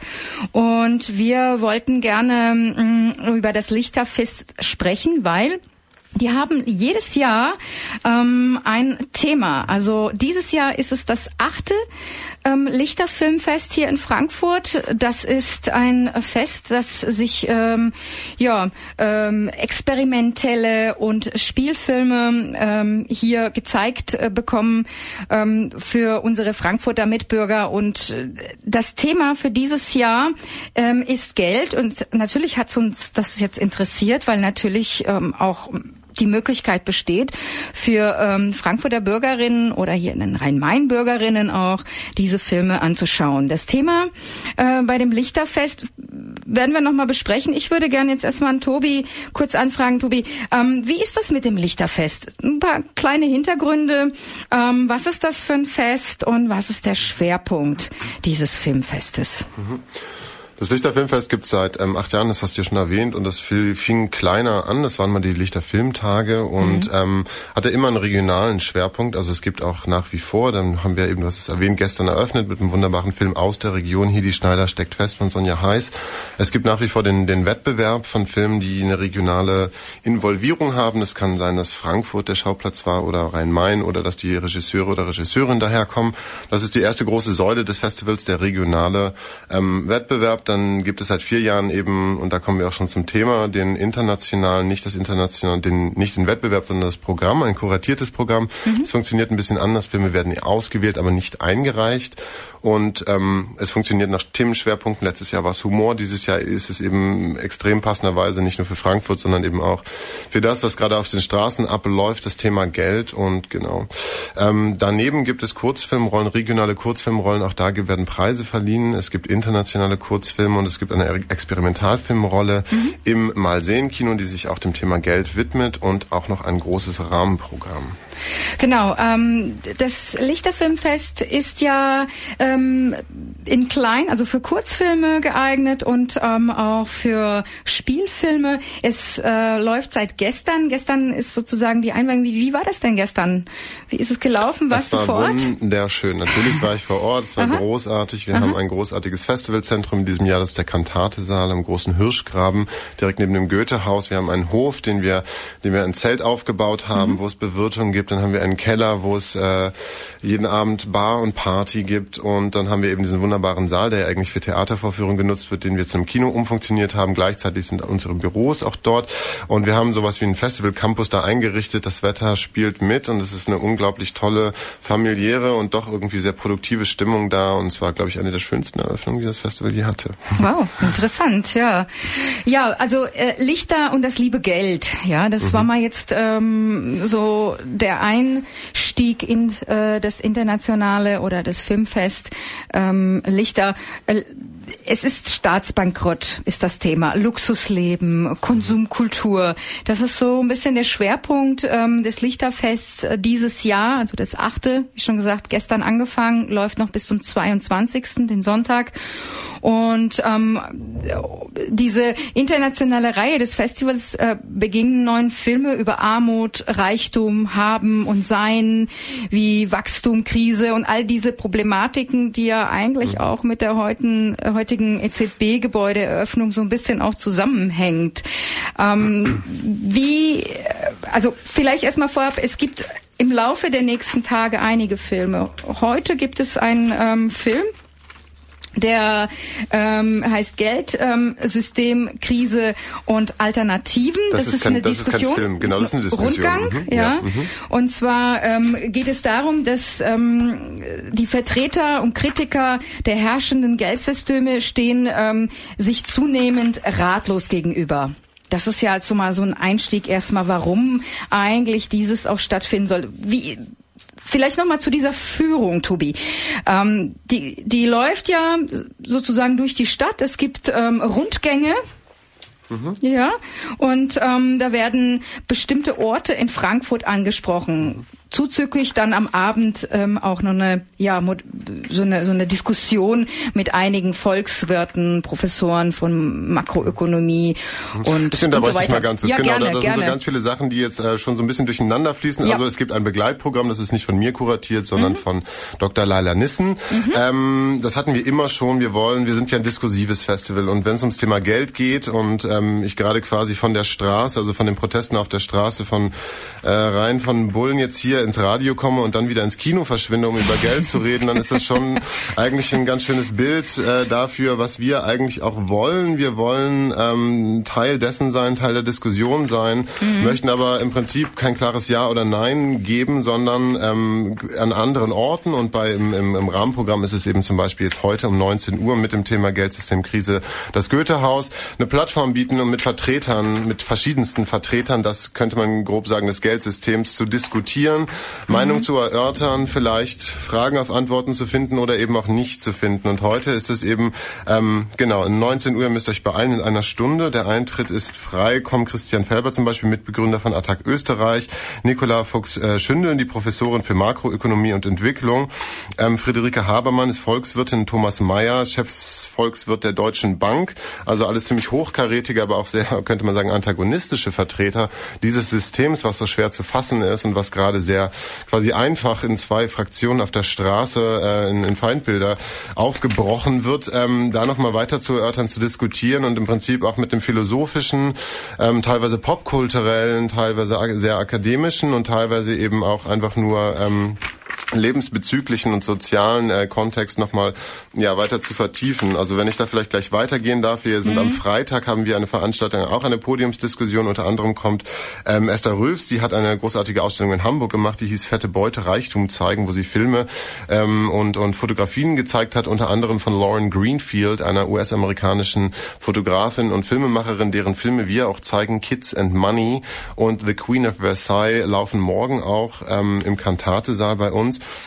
Und da geht es eben um die Inszenierung des Geldes. Was ist das? Warum interessiert uns das Spektakel so sehr? Und dann dieser Rundgang, den du gerade ähm, auch erwähnt hast, heißt Money Talks. Den gibt es jeden Tag. Der dauert ungefähr zwei Stunden. Dafür muss man sich anmelden. Artie mhm. Shock, ja, Artie mit Y geschrieben und shock.com. Da gibt es einen Audioguide, wo man auf den Spuren, also im, im Sinne des Film Noirs, in die Rolle eines Detektiven schlüpft und an verschiedene Orte, die mit Geld zu tun haben, in Frankfurt geleitet wird und wo einen dann verschiedene Performances erwarten und dann ganz groß noch Money Island ähm, ist quasi ein Erlebnis- und Gesprächsparcours, wo ein Dutzend Vertreter auch dieses Systems, unter anderem ein, Risik ein Kreditrisikobewerter, jemand von der Stiftung Finanzverstand und so weiter, Vermögensberater, ähm, in unserem Festivalzentrum im Kantatesaal von 15 bis 19 Uhr am Samstag ähm, auch den Besuchern und Besucherinnen ähm, Antwort und Rede stehen. Sie können dann quasi sich da durch diesen Parcours durchgehen. Es ist sehr spielerisch aufgemacht und vielleicht auch ein guter, ähm, ja, performativer Ansatz, um ein sehr theoretisches und auch eben nicht fassbares Thema ähm, ja, sich ranzuwagen oder es überhaupt anzugehen. Ja, das, das Lichterfest hat ja ähm, eigentlich auch äh, letztes Jahr die höchste Zahl der Besucher gehabt. Das waren über 10.000. Du hast gestern den ähm, Abend angesprochen. Waren viele Gäste da? Interessiert Na, es, es die Menschen? Natürlich ausverkauft. Ich hoffe, dass es Sie mhm. noch weiterhin interessiert. Wir haben ein sehr, sehr, sehr starkes regionales Programm, aber mhm. auch ein sehr starkes internationales, was ja nun mein ähm, Steckenpferd ist. Ich habe das zusammen mit ähm, Luise Burkhardt und Philipp Kraker kuratiert und es geht eben, du hast es angesprochen, ums Geld, ums Haben und Nicht-Haben.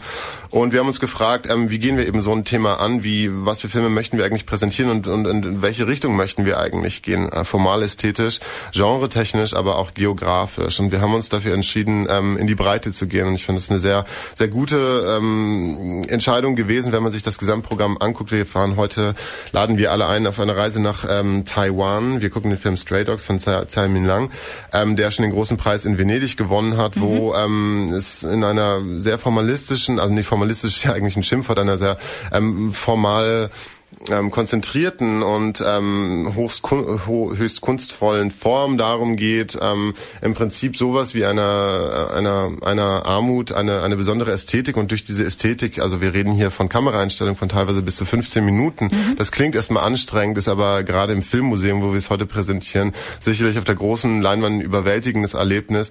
Ähm, einen Beitrag dazu leisten, eben im Prinzip nicht nur Geld und nicht nur Reichtum zu bebildern, sondern eben auch das andere. Da geht es um zwei kleine Kinder, die wachen irgendwie eines Tages auf und ihre Mutter ist weg und leben fortan in einer Art Container mit ihrem Vater. Und ja, das klingt vielleicht erstmal depressiv, es ist aber durch die Kameraarbeit und durch die äh, wirklich sehr meisterhafte Inszenierung einfach zu so einem, ja, zu einer großartigen ästhetischen Erfahrung geworden. Und so sehr es auch um inhaltliche Schwerpunkte gehen muss beim internationalen Programm, äh, haben wir auch darauf geachtet, dass wir eben nicht nur Dokumentar Dokumentarfilme, sondern auch Spielfilme und im Prinzip mhm. auch schon teilweise experimentelle Formate haben. Also morgen mhm. geht's weiter mit Lauren Greenfield. Ich habe schon angesprochen, Kids and Money und The Queen of Versailles laufen als Double Feature. Ähm, Lauren Greenfield kommt aus LA und hat sich immer umgeguckt, ähm, was eigentlich dieses Geld mit uns macht, was es mit den Jugendlichen macht. Da gibt es eine Art Kompilation, also nicht keine Kompilation, aber ein Interviewfilm. Fünf Jugendliche mhm. berichten mhm. eigentlich, wie sie von der Konsumkultur vereinnahmt werden. Und The Queen of Versailles ist nun wirklich die großartige Geschichte von Jackie Siegel, ähm, die aus einfachen Verhältnissen kommt, Schönheitskönigin war und dann eben David Siegel, ein Multimilliardär, geheiratet hat und die den Plan hatten, das größte Haus ähm, in den Vereinigten Staaten zu bauen. Mitten in die Dreharbeiten platzt nun aber ähm, platzen Lehman Brothers im wahrsten Sinne des Wortes, platzt die Blase und kommt eben der Finanzcrash und alles ähm, zerbröckelt. Der, der Traum löst sich auf und Lauren Greenfield ist live dabei, wie dieses Haus quasi nicht zu seiner Fertigstellung kommt. Und das ist ein unglaublich großartiger Film. Man sieht den Trailer und denkt, oh, da wird sich lustig gemacht über die Reichen und auch mhm. vielleicht über ihre Dummheit, aber es ist ein sehr differenziertes Porträt auch von, von, von einem Wertesystem, nicht nur im amerikanischen, sondern auch generell im globalen, würde ich sagen, dass eben mhm ähm, dass es darum geht, immer mehr haben zu wollen und nicht damit umgehen zu können, auf einmal nichts mehr zu haben. Und das ist zum Beispiel einer dieser Diskurse, die man weiterführen kann. Lauren Greenfield ist leider nicht da, im Gegensatz zu den meisten anderen. Mhm. Aber wir haben ein Interview aufgenommen vor zwei Tagen, was wir abspielen werden. Zeitgleich gehen wir auch nach Brasilien mit Casagrande. Dabei Casagrande kommt Karen Steinberg, die hat den Film mitgeschrieben und auch geschnitten. Da sind wir auch in einem großen Haus, der Name deutet es an, in einer riesigen Villa im reichen Ghetto in Brasilien. Und auch dort kommt die Krise zum Tragen. Vielleicht ein ähnlicher Film thematisch, aber dann doch ganz ganz anders. Es geht um Coming of Age eines Jugendlichen, der sich fragen muss, wie ja, wie verkrafte ich es eigentlich, dass mein Vater fünf Autos hatte und auf einmal fährt er mit dem Bus und merkt auf einmal, dass er, das weiß man von Brasilien eigentlich auch selten ist, in einer, er in einer ganz krassen Zweiklassengesellschaft lebt, mhm. ja, wo die Armut in den Favels natürlich viel sichtbarer ist und ähm, der Reichtum eben in den Ghettos äh, in Rio oder eben in Sao Paulo vollkommen unsichtbar ist. Und auch da ein Film, der nicht wertet, der nicht sagt, das eine ist gut, das andere ist schlecht, sondern mhm. einfach im Prinzip ähm, guckt, wie sich Menschen auch verändern. Menschen, die was haben und dann vielleicht weniger haben und was ist mit uns macht. Hm. Ja, vielen Dank für die einzelnen Filminhalte. Ich denke, das war äh, eine ganz gute Sache und ich werde ähm, oder ich gehe davon aus, dass die Kollegen ähm, von X wie raus die nächsten Tage immer wieder die aktuellen Filme A ansagen werden und B vielleicht auch Cinemascope äh, über einen oder den anderen Film berichten wird. Mhm. Ähm, ich wollte noch mal auf einen Termin hinweisen. Das ist heute, ähm, es ist schon losgegangen, sozusagen die Führung durch die Hauptverwaltung der Deutschen Bundesbank hier in, Kess, in Hessen. Das ist auch unter dem Lichter äh, Filmfest ähm, drinnen zu finden. Und zwar geht es um Frankfurt, Goethe und Geld. Und ähm, das fängt um 18 Uhr an. Danach gibt es auch wieder im Anschluss äh, Gespräch mit ähm, Historikern, Ausstellungsmachern, Wirtschaftsjournalisten und Leiter von Zentralbereichen Ökonomenbildung der Deutschen Bundesbank. Und das ist auch dann äh, klar, auch in der Deutschen Bundesbank, in der Hauptverwaltung, in der Taunusanlage geht es dann äh, oder ist eben um 18 Uhr schon losgegangen. Ähm, Tobi, ich bedanke mich erstmal ganz herzlich für den mhm. Inhalt des Lichterfilmfest und ein bisschen den Überblick, was da so los ist die nächsten Tage. Ähm, du hast mir einen Song mitgebracht. Vielleicht sagst du noch mal was dazu? Mhm. Ich habe, also ich möchte einmal, ich wusste nicht, dass wir jetzt schon am Ende sind, sondern hätte ich vielleicht ein bisschen schneller geredet. Ich wollte uh, einmal noch ja, auf die Krise. Bitte, ja. haben wir noch ein bisschen? Darf ja, ich noch? Ja. Gut, wir haben am Samstagabend eine Sache, auf die ich auf jeden Fall noch hinweisen möchte, eben auch Gerne. gerade, weil ich jetzt über viel über Filme geredet habe, wo mhm. die Filmemacher gerade nicht da sind. Also wir haben insgesamt 15 Filme ähm, einen Film projizieren wir sogar an die Wand des Kantatesaals umsonst in ja. den Hof. Um, das ist am Donnerstag The Film That Buys the Cinema und am Samstag haben wir ein griechisches Double Feature, was glaube ich gerade mit in Bezug auf das, was gerade auf den Straßen abgeht, besonders gute Solidarität mit Griechenland. Diese Filme sind von griechischen Filmemachern, die persönliche Dramen mhm. quasi als Auswirkung auf die Krise betrachten und das würde ich beiden auch nochmal ans Herz legen. Das eine ist ein Erstling, Deutschland-Premiere von Queen Antigone von Telemachers Alexeyu und A Blast von Celestio Merkas. Beide werden da sein und in mehreren Gesprächen ähm, Bezug nehmen zur Krise und zu ihren Filmen. Was wir jetzt hören, ist Dirty Cash mhm. von Dizzy Rascal. Das ist ein Cover oder ein Remake vielleicht von Money Talks von The Adventures of Stevie V. Das hören wir heute Abend auch im Kantatesaal im Keller. Da legt nämlich Chuani von Barry's Berlin auf, ähm, der uns Hip-Hop und R&B bringt. Ähm, und ähm, dort haben wir jede Woche, ne, Quatsch, jede Woche, jeden Tag eine Party. Und heute ist es eben R&B und Hip-Hop von Barry's aus Berlin. Und das ist schon mal eine kleine Einstimmung einmal auf das Thema und aber auch vielleicht auf was Schöneres, nämlich tanzen und vielleicht auch zu Geld.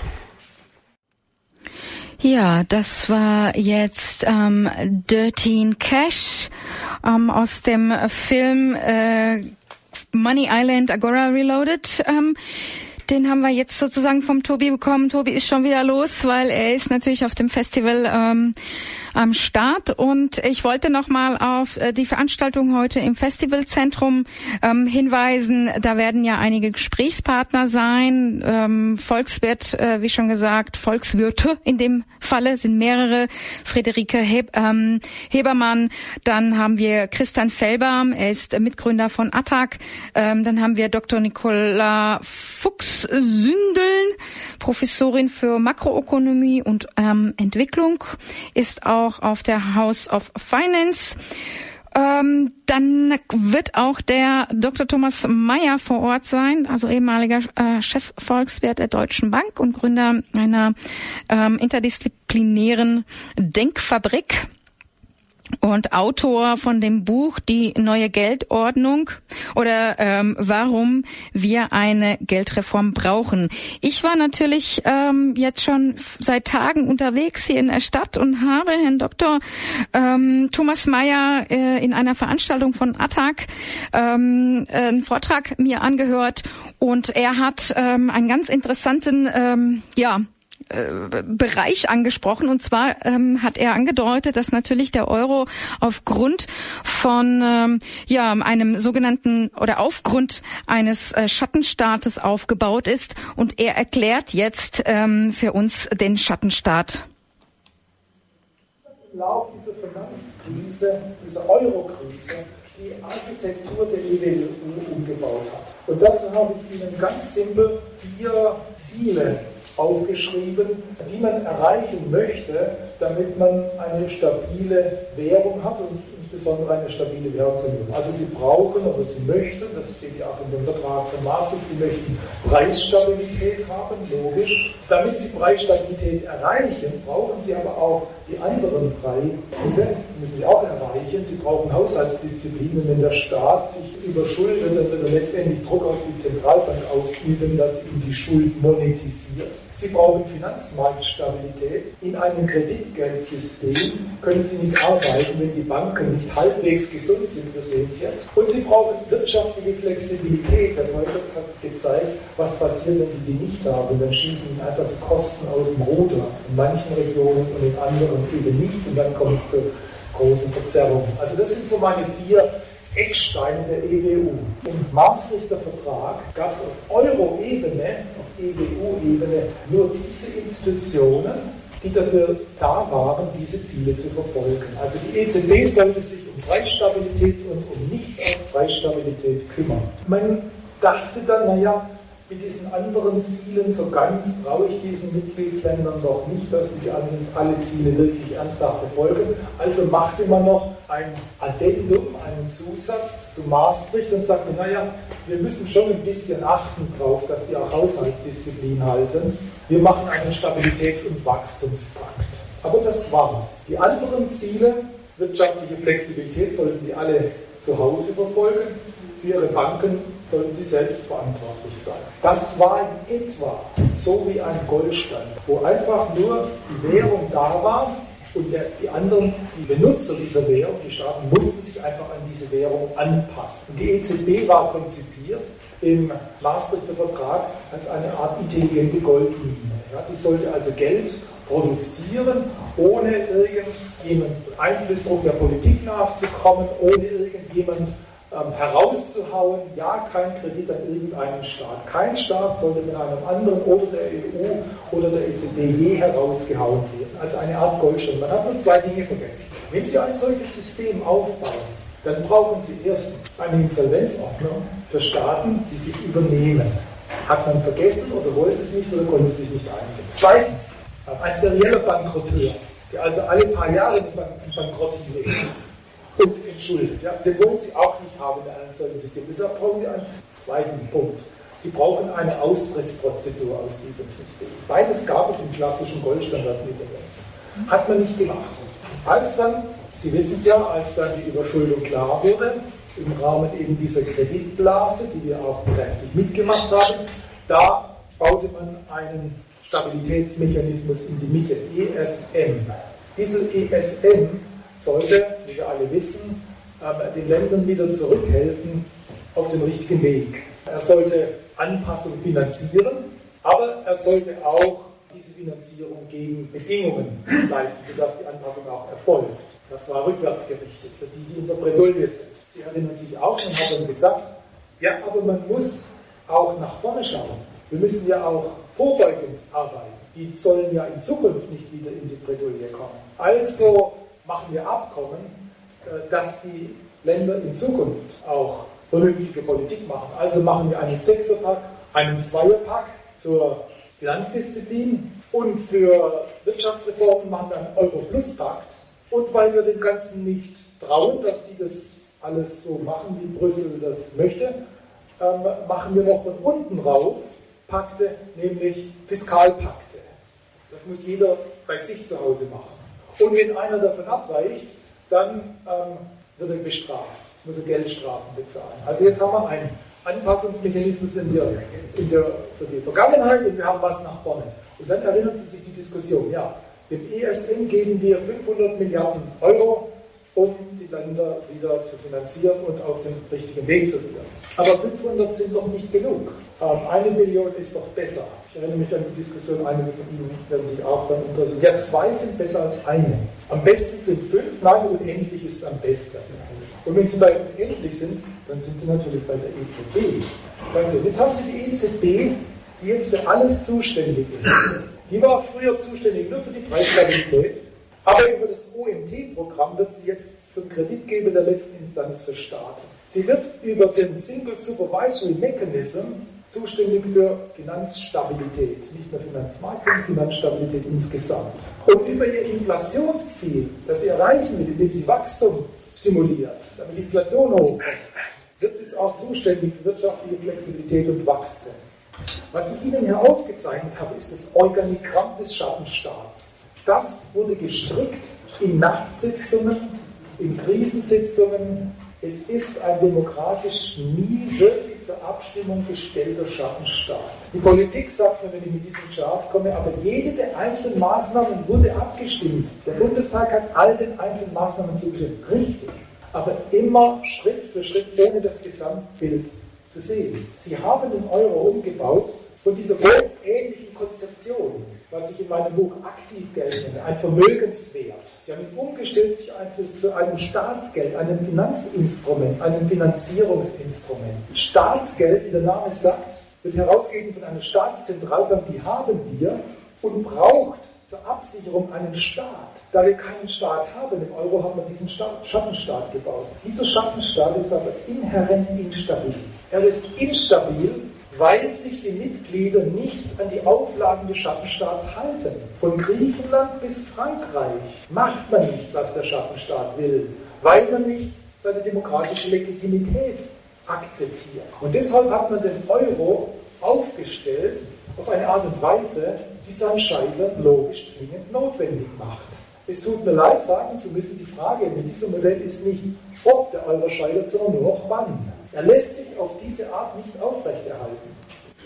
Ja, das war der Beitrag von äh, Dr. Thomas Mayer vor einigen Tagen in den Hörsälen von Bockenheim. Da hat er den Schattenstaat ähm, des Euros erklärt und nochmal ähm, ja die äh, Verantwortungsbereiche, die jetzt von äh, Banken an die EZB übergegangen sind. Und ähm, gleichzeitig äh, würde ich gerne noch mal zu, zu, dem Thema etwas über äh, das nächste Interview sagen. Das Interview ist von Giannis äh, oder Yannis Milos. Er ist ein griechischer Wirtschaftswissenschaftler. Seit äh, 82 gründete er mit anderen die ähm, Vierteljahreszeitschrift Thesen die sich mit Fragen der Wirtschaftstheorie befassen und die er bis heute leitet. Ähm, ja, seine zahlreichen Veröffentlichungen Veröffentlichungen beschäftigen sich mit ökonomischer Theorie und dem Marxismus. Miloš ist Professor an der Nationalen Technischen Universität in Athen und gilt als einer der führenden marxistischen Ökonomen des Landes. Er war auch bei den letzten Blockupy ähm, ähm, Zusammenkünften im Oktober hier in Frankfurt und da haben wir auch einen ja, Vortrag von ihm aufgenommen und der ist auch nochmal für euch hier zu hören. Financial crisis is in reality a crisis of the very structure of uh, present day capitalism. It is a, a, crisis that has appeared in the financial sphere, but is in fact systemic. Systemic in the sense that it has been en engendered by the elements and the relations that are at the core of the neoliberal uh, model. So, point one, the crisis is global, not only European, is a crisis of financialized capitalism. Then, uh, why the crisis? The second, it's a second question, to my opinion. Why the crisis is more acute in Europe, and why the crisis in Europe lasts for so many years. Uh, I will uh, going to ask a rhetoric questions, a rhetoric question: For whom does the crisis continues to be very acute all these years in the European Union? And my answer is not for everybody, but for the working majority, for the um, social majority, and this has to do with the policies uh, followed by the political and uh, uh, economic elites, that is, by the ruling classes in the crisis. They have decided to, they have uh, understood and decided to use the crisis as a chance in order to uh, change the relation of forces in the European Union to the favor of their own interests, to in favor of big capital. And they have followed austerity policies which uh, leads to recession deliberately. They know they are not fools. They know that austerity policies uh, lead to uh, recession.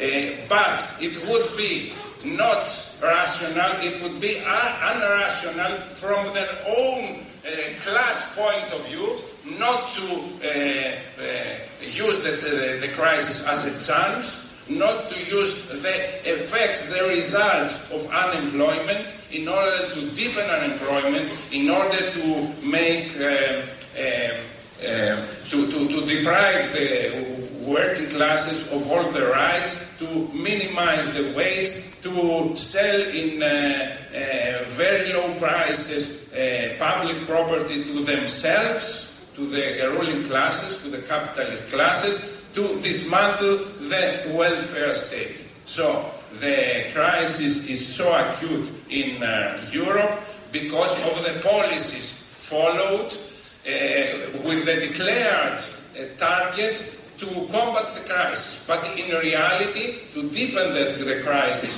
of the many in order to gain power for the few. And uh, now, at this point, comes a, contra- a contradiction.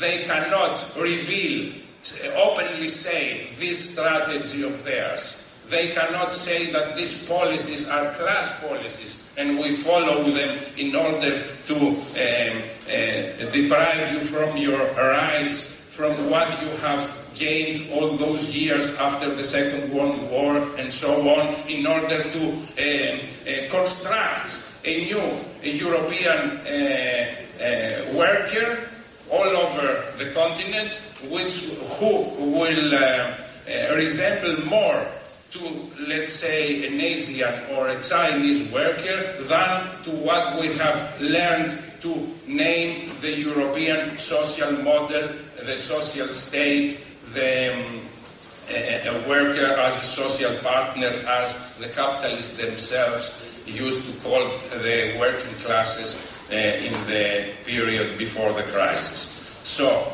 uh, austerity is a, a rational policy, but it has a contradiction. It says, they say, the, the elites who follow this policy, that they follow the policy in order to cure the public debt problem, and to, in order to cure the unemployment problem. They say that if the wage uh, is being constantly diminishing, then uh, there are going to be more people in there having a job and so on. But this is constantly proven wrong. So it's a historical conjuncture, a historical moment to um, seize this contradiction, having in mind that from their class point of view, they are following a rational policy, a rational for their uh, class interests, but to um, uh, uh, exploit this contradiction in order to put forward our class strategy, our class program, the democratic and social um, reconstruction uh, of the whole society. Hallo, Studio 1, Radio X ruft unseren Außenkorrespondenten. Hallo, Steven. Steven, Hallo, kannst du mich hören? Ich kann mich hören, ja. Es ist etwas schwierig. Ich bin jetzt etwas außerhalb der Demo hinter der alten Oper. Wo, ja, hinter der alten Aber Oper bist du gut, okay. Genau. Äh, Ähm. Über uns immer noch ein Hubschrauber und die Demo ist sehr laut, mit sehr lauter Musik. Aber ich versuche dich zu verstehen und deine Ja. Fragen auch zu verstehen. Ja, gut, ähm, dann haben wir auch gleich die erste Frage für dich am Start hier. Ja, du ähm, sagst, du bist gerade an der Alten Oper. Das ist ja auch der Endpunkt der Demonstration. Hast du das Gefühl, ähm, dass sich das, da, also sind jetzt, bist du am Anfang der Demo und du bist es ähm, mit einer der ersten, der am äh, an diesem Endpunkt ist, oder ist die Demo jetzt eigentlich schon vorbei? Nee, also ich bin jetzt die meiste Zeit ziemlich weit hinten mitgelaufen. Und ähm, ja, habe da, ja, habe während der Zeit halt die ganze Zeit auch nur ein bisschen auf Twitter mitverfolgt, ähm, wie das aussieht, wo, wo der Rest der Demo sich befindet. Und also der Anfang muss irgendwie, die Spitze der Demo muss schon vor 20 bis 30 Minuten hier angekommen sein, wenn nicht sogar eine noch längere Zeit.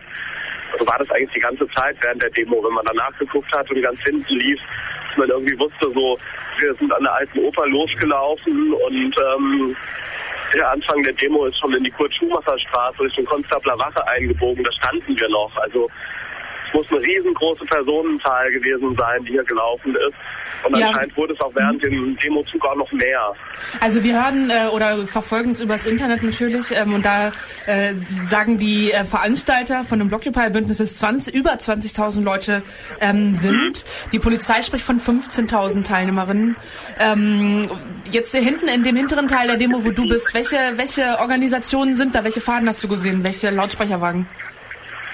Puh, also ich habe auf jeden Fall gesehen, es gibt eine, gab einen ganz großen Wagen vom ganze Bündnis.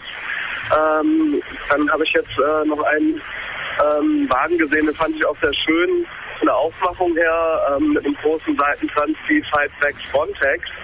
Und äh, da war dann hinten auch auf der Verladerampe äh, war noch so ein ja, großes Schlauchboot angebracht und ähm, an dessen Spitze nach hinten dann noch so ein Aufblasgummitier, äh, ein Delfin. Das gehört ja irgendwie auch mit zu den Auflagen dazu, dass so etwas äh, verboten ist, irgendwie Gummitiere oder aufblasbare äh, Gummidinge mit sich zu tragen. Ich glaube, es ging dabei um Krokodile das, also, hauptsächlich. Das fand ich irgendwie ganz, äh, ganz nett, diese Aufmachung halt mit der Thematik. Und Aber auch provokativ Ja, natürlich. Bilder- Hm? Ist natürlich auch eine Provokation.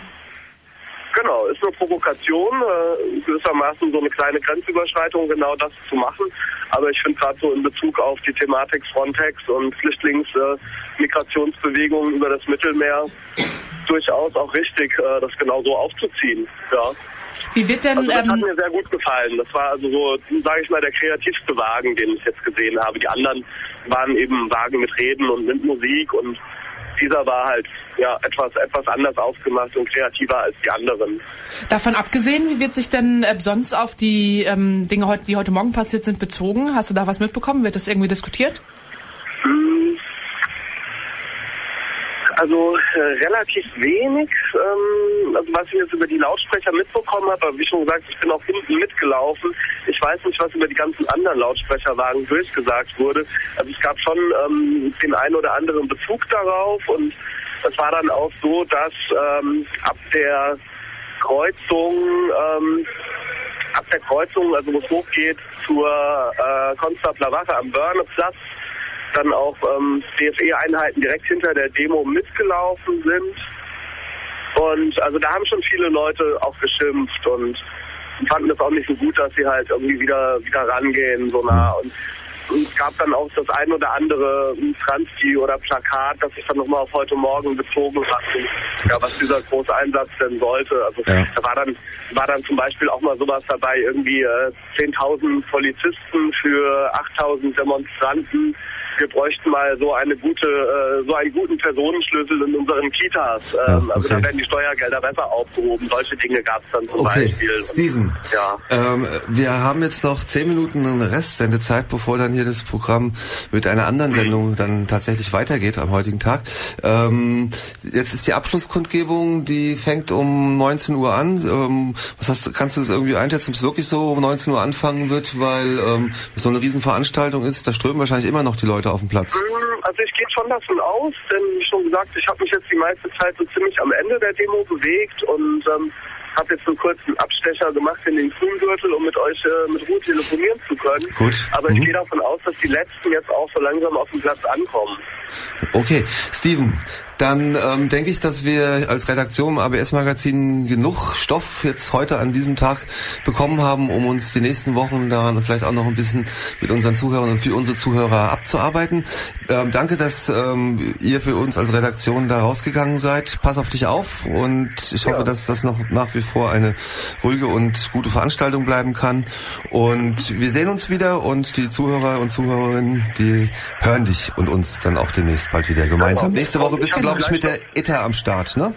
Ja, so sieht's aus, ja. Und? Ich habe vielleicht auch noch einen kleinen Tipp für Bitte? die äh, Zuhörerinnen, beziehungsweise, ja, Zuhörerinnen, das ist ja eigentlich auch für die Demo-Teilnehmerinnen gedacht. Äh, das lief jetzt auch über Twitter und ähm, diese letzte Stunde unserer heutigen Sendung äh, findet ja auch dankenswerterweise in einer Kooperation die, äh, mit X wie raus statt. Äh, es gibt genau. also eine kleine Veranstaltung noch und zwar gibt es noch eine Küfa, eine Küche für alle ähm, im Anschluss an diese Demonstration im Café Kotz am Campus Bockenheim. Ähm, also ein kleiner Veranstaltungshinweis für diejenigen, die jetzt vielleicht äh, auf der Demo waren und trotzdem zuhören oder nicht mhm. auf der Demo waren, aber vielleicht Interesse haben, nochmal mit Leuten in Kontakt zu kommen, das Ganze mitbekommen haben.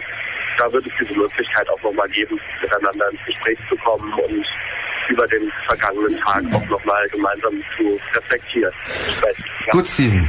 Dann danke für die Einschätzung für, äh, von vor Ort und ähm, wie gesagt, alles Gute für dich, pass auf dich auf. Wir schmeißen dich jetzt einfach raus und wir sehen uns. Danke. Pa Ciao. Ciao. Bitteschön. Ciao. So, das war unser rasender Reporter Steven vor Ort für euch hier in Frankfurt mit dem Andi zusammen und auch ähm, unseren anderen Redaktionsmitgliedern. Auch wenn wir es jetzt nicht gehört haben, wir stehen nach wie vor in Kontakt. Und jetzt gibt's noch mal was, was die Dada und die ETA vorbereitet haben. Genau, wir haben noch ein paar Veranstaltungen für heute Abend, ähm, die wir gerne rausjagen wollten. Es geht natürlich um unser ähm, ja, Bett, das Club Bett, äh, das in der Schmidtstraße ist. Und zwar gibt es heute mm, Bands, die dort spielen, drei Stück. Das ist einmal äh, Luna Kiss, Damage und das Ganze ähm, wird, äh, also Luna Kiss und Damage äh, supported The Brew. Ähm, dieses Konzert geht um äh, 20 Uhr los, 19.30 Uhr ist Einlass. Ähm, das ist eine Empfehlung jetzt erstmal von meiner Seite. Im Orange-Spiel gibt es äh, lokale Helden, die fangen an um 20 Uhr und zwar geht es, ähm, ja, das ähm, Orange Peel Tiefenrauschklangkombinat. Dann gibt es noch zwei andere Veranstaltungstipps von der ETA. Ja, wenn ihr ähm, heute Abend dann vielleicht ein bisschen entspannen wollt nach diesem anstrengenden Tag, ähm, ob ihr jetzt ähm, genau selber dort irgendwie aktiv wart oder auch nicht und euch vielleicht nur ähm, äh, durch die Stadt schlagen musstet, ähm, könnt ihr ähm, in die in verschiedene Bars gehen. Zum Beispiel in den Elver, da ist ab 20 Uhr Liedfett der Flotte Totte. Da scheint jemand zu sein von Monsters of Liedermaching. So ist das hier beschrieben. Und es gibt die Bar mit Holger, Bembel Bar, Bar ab 21 Uhr im Dreikönigskeller. Und danach kann ich noch ähm, euch ans Herz legen, zwei Partys in die Nacht äh, im Tiefengrund. Das ist die ehemalige Frieda, also auf der Friedberger Landstraße und ähm, im Feinstaub an der Konstablerwache From Dust Till Dawn. Ähm, Tarantino Soundtrack Musik. Mhm.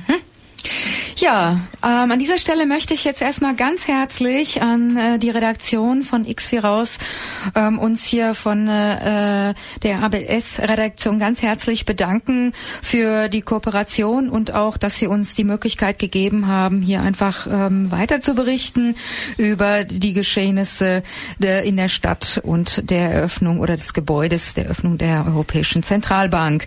Ja, wir haben jetzt noch einige Minuten, es ist nicht viel los. Ähm, ich denke, wir haben es so gut wie möglich ähm, ja bunt gestaltet, vielfältig von äh, verschiedenen Standpunkten.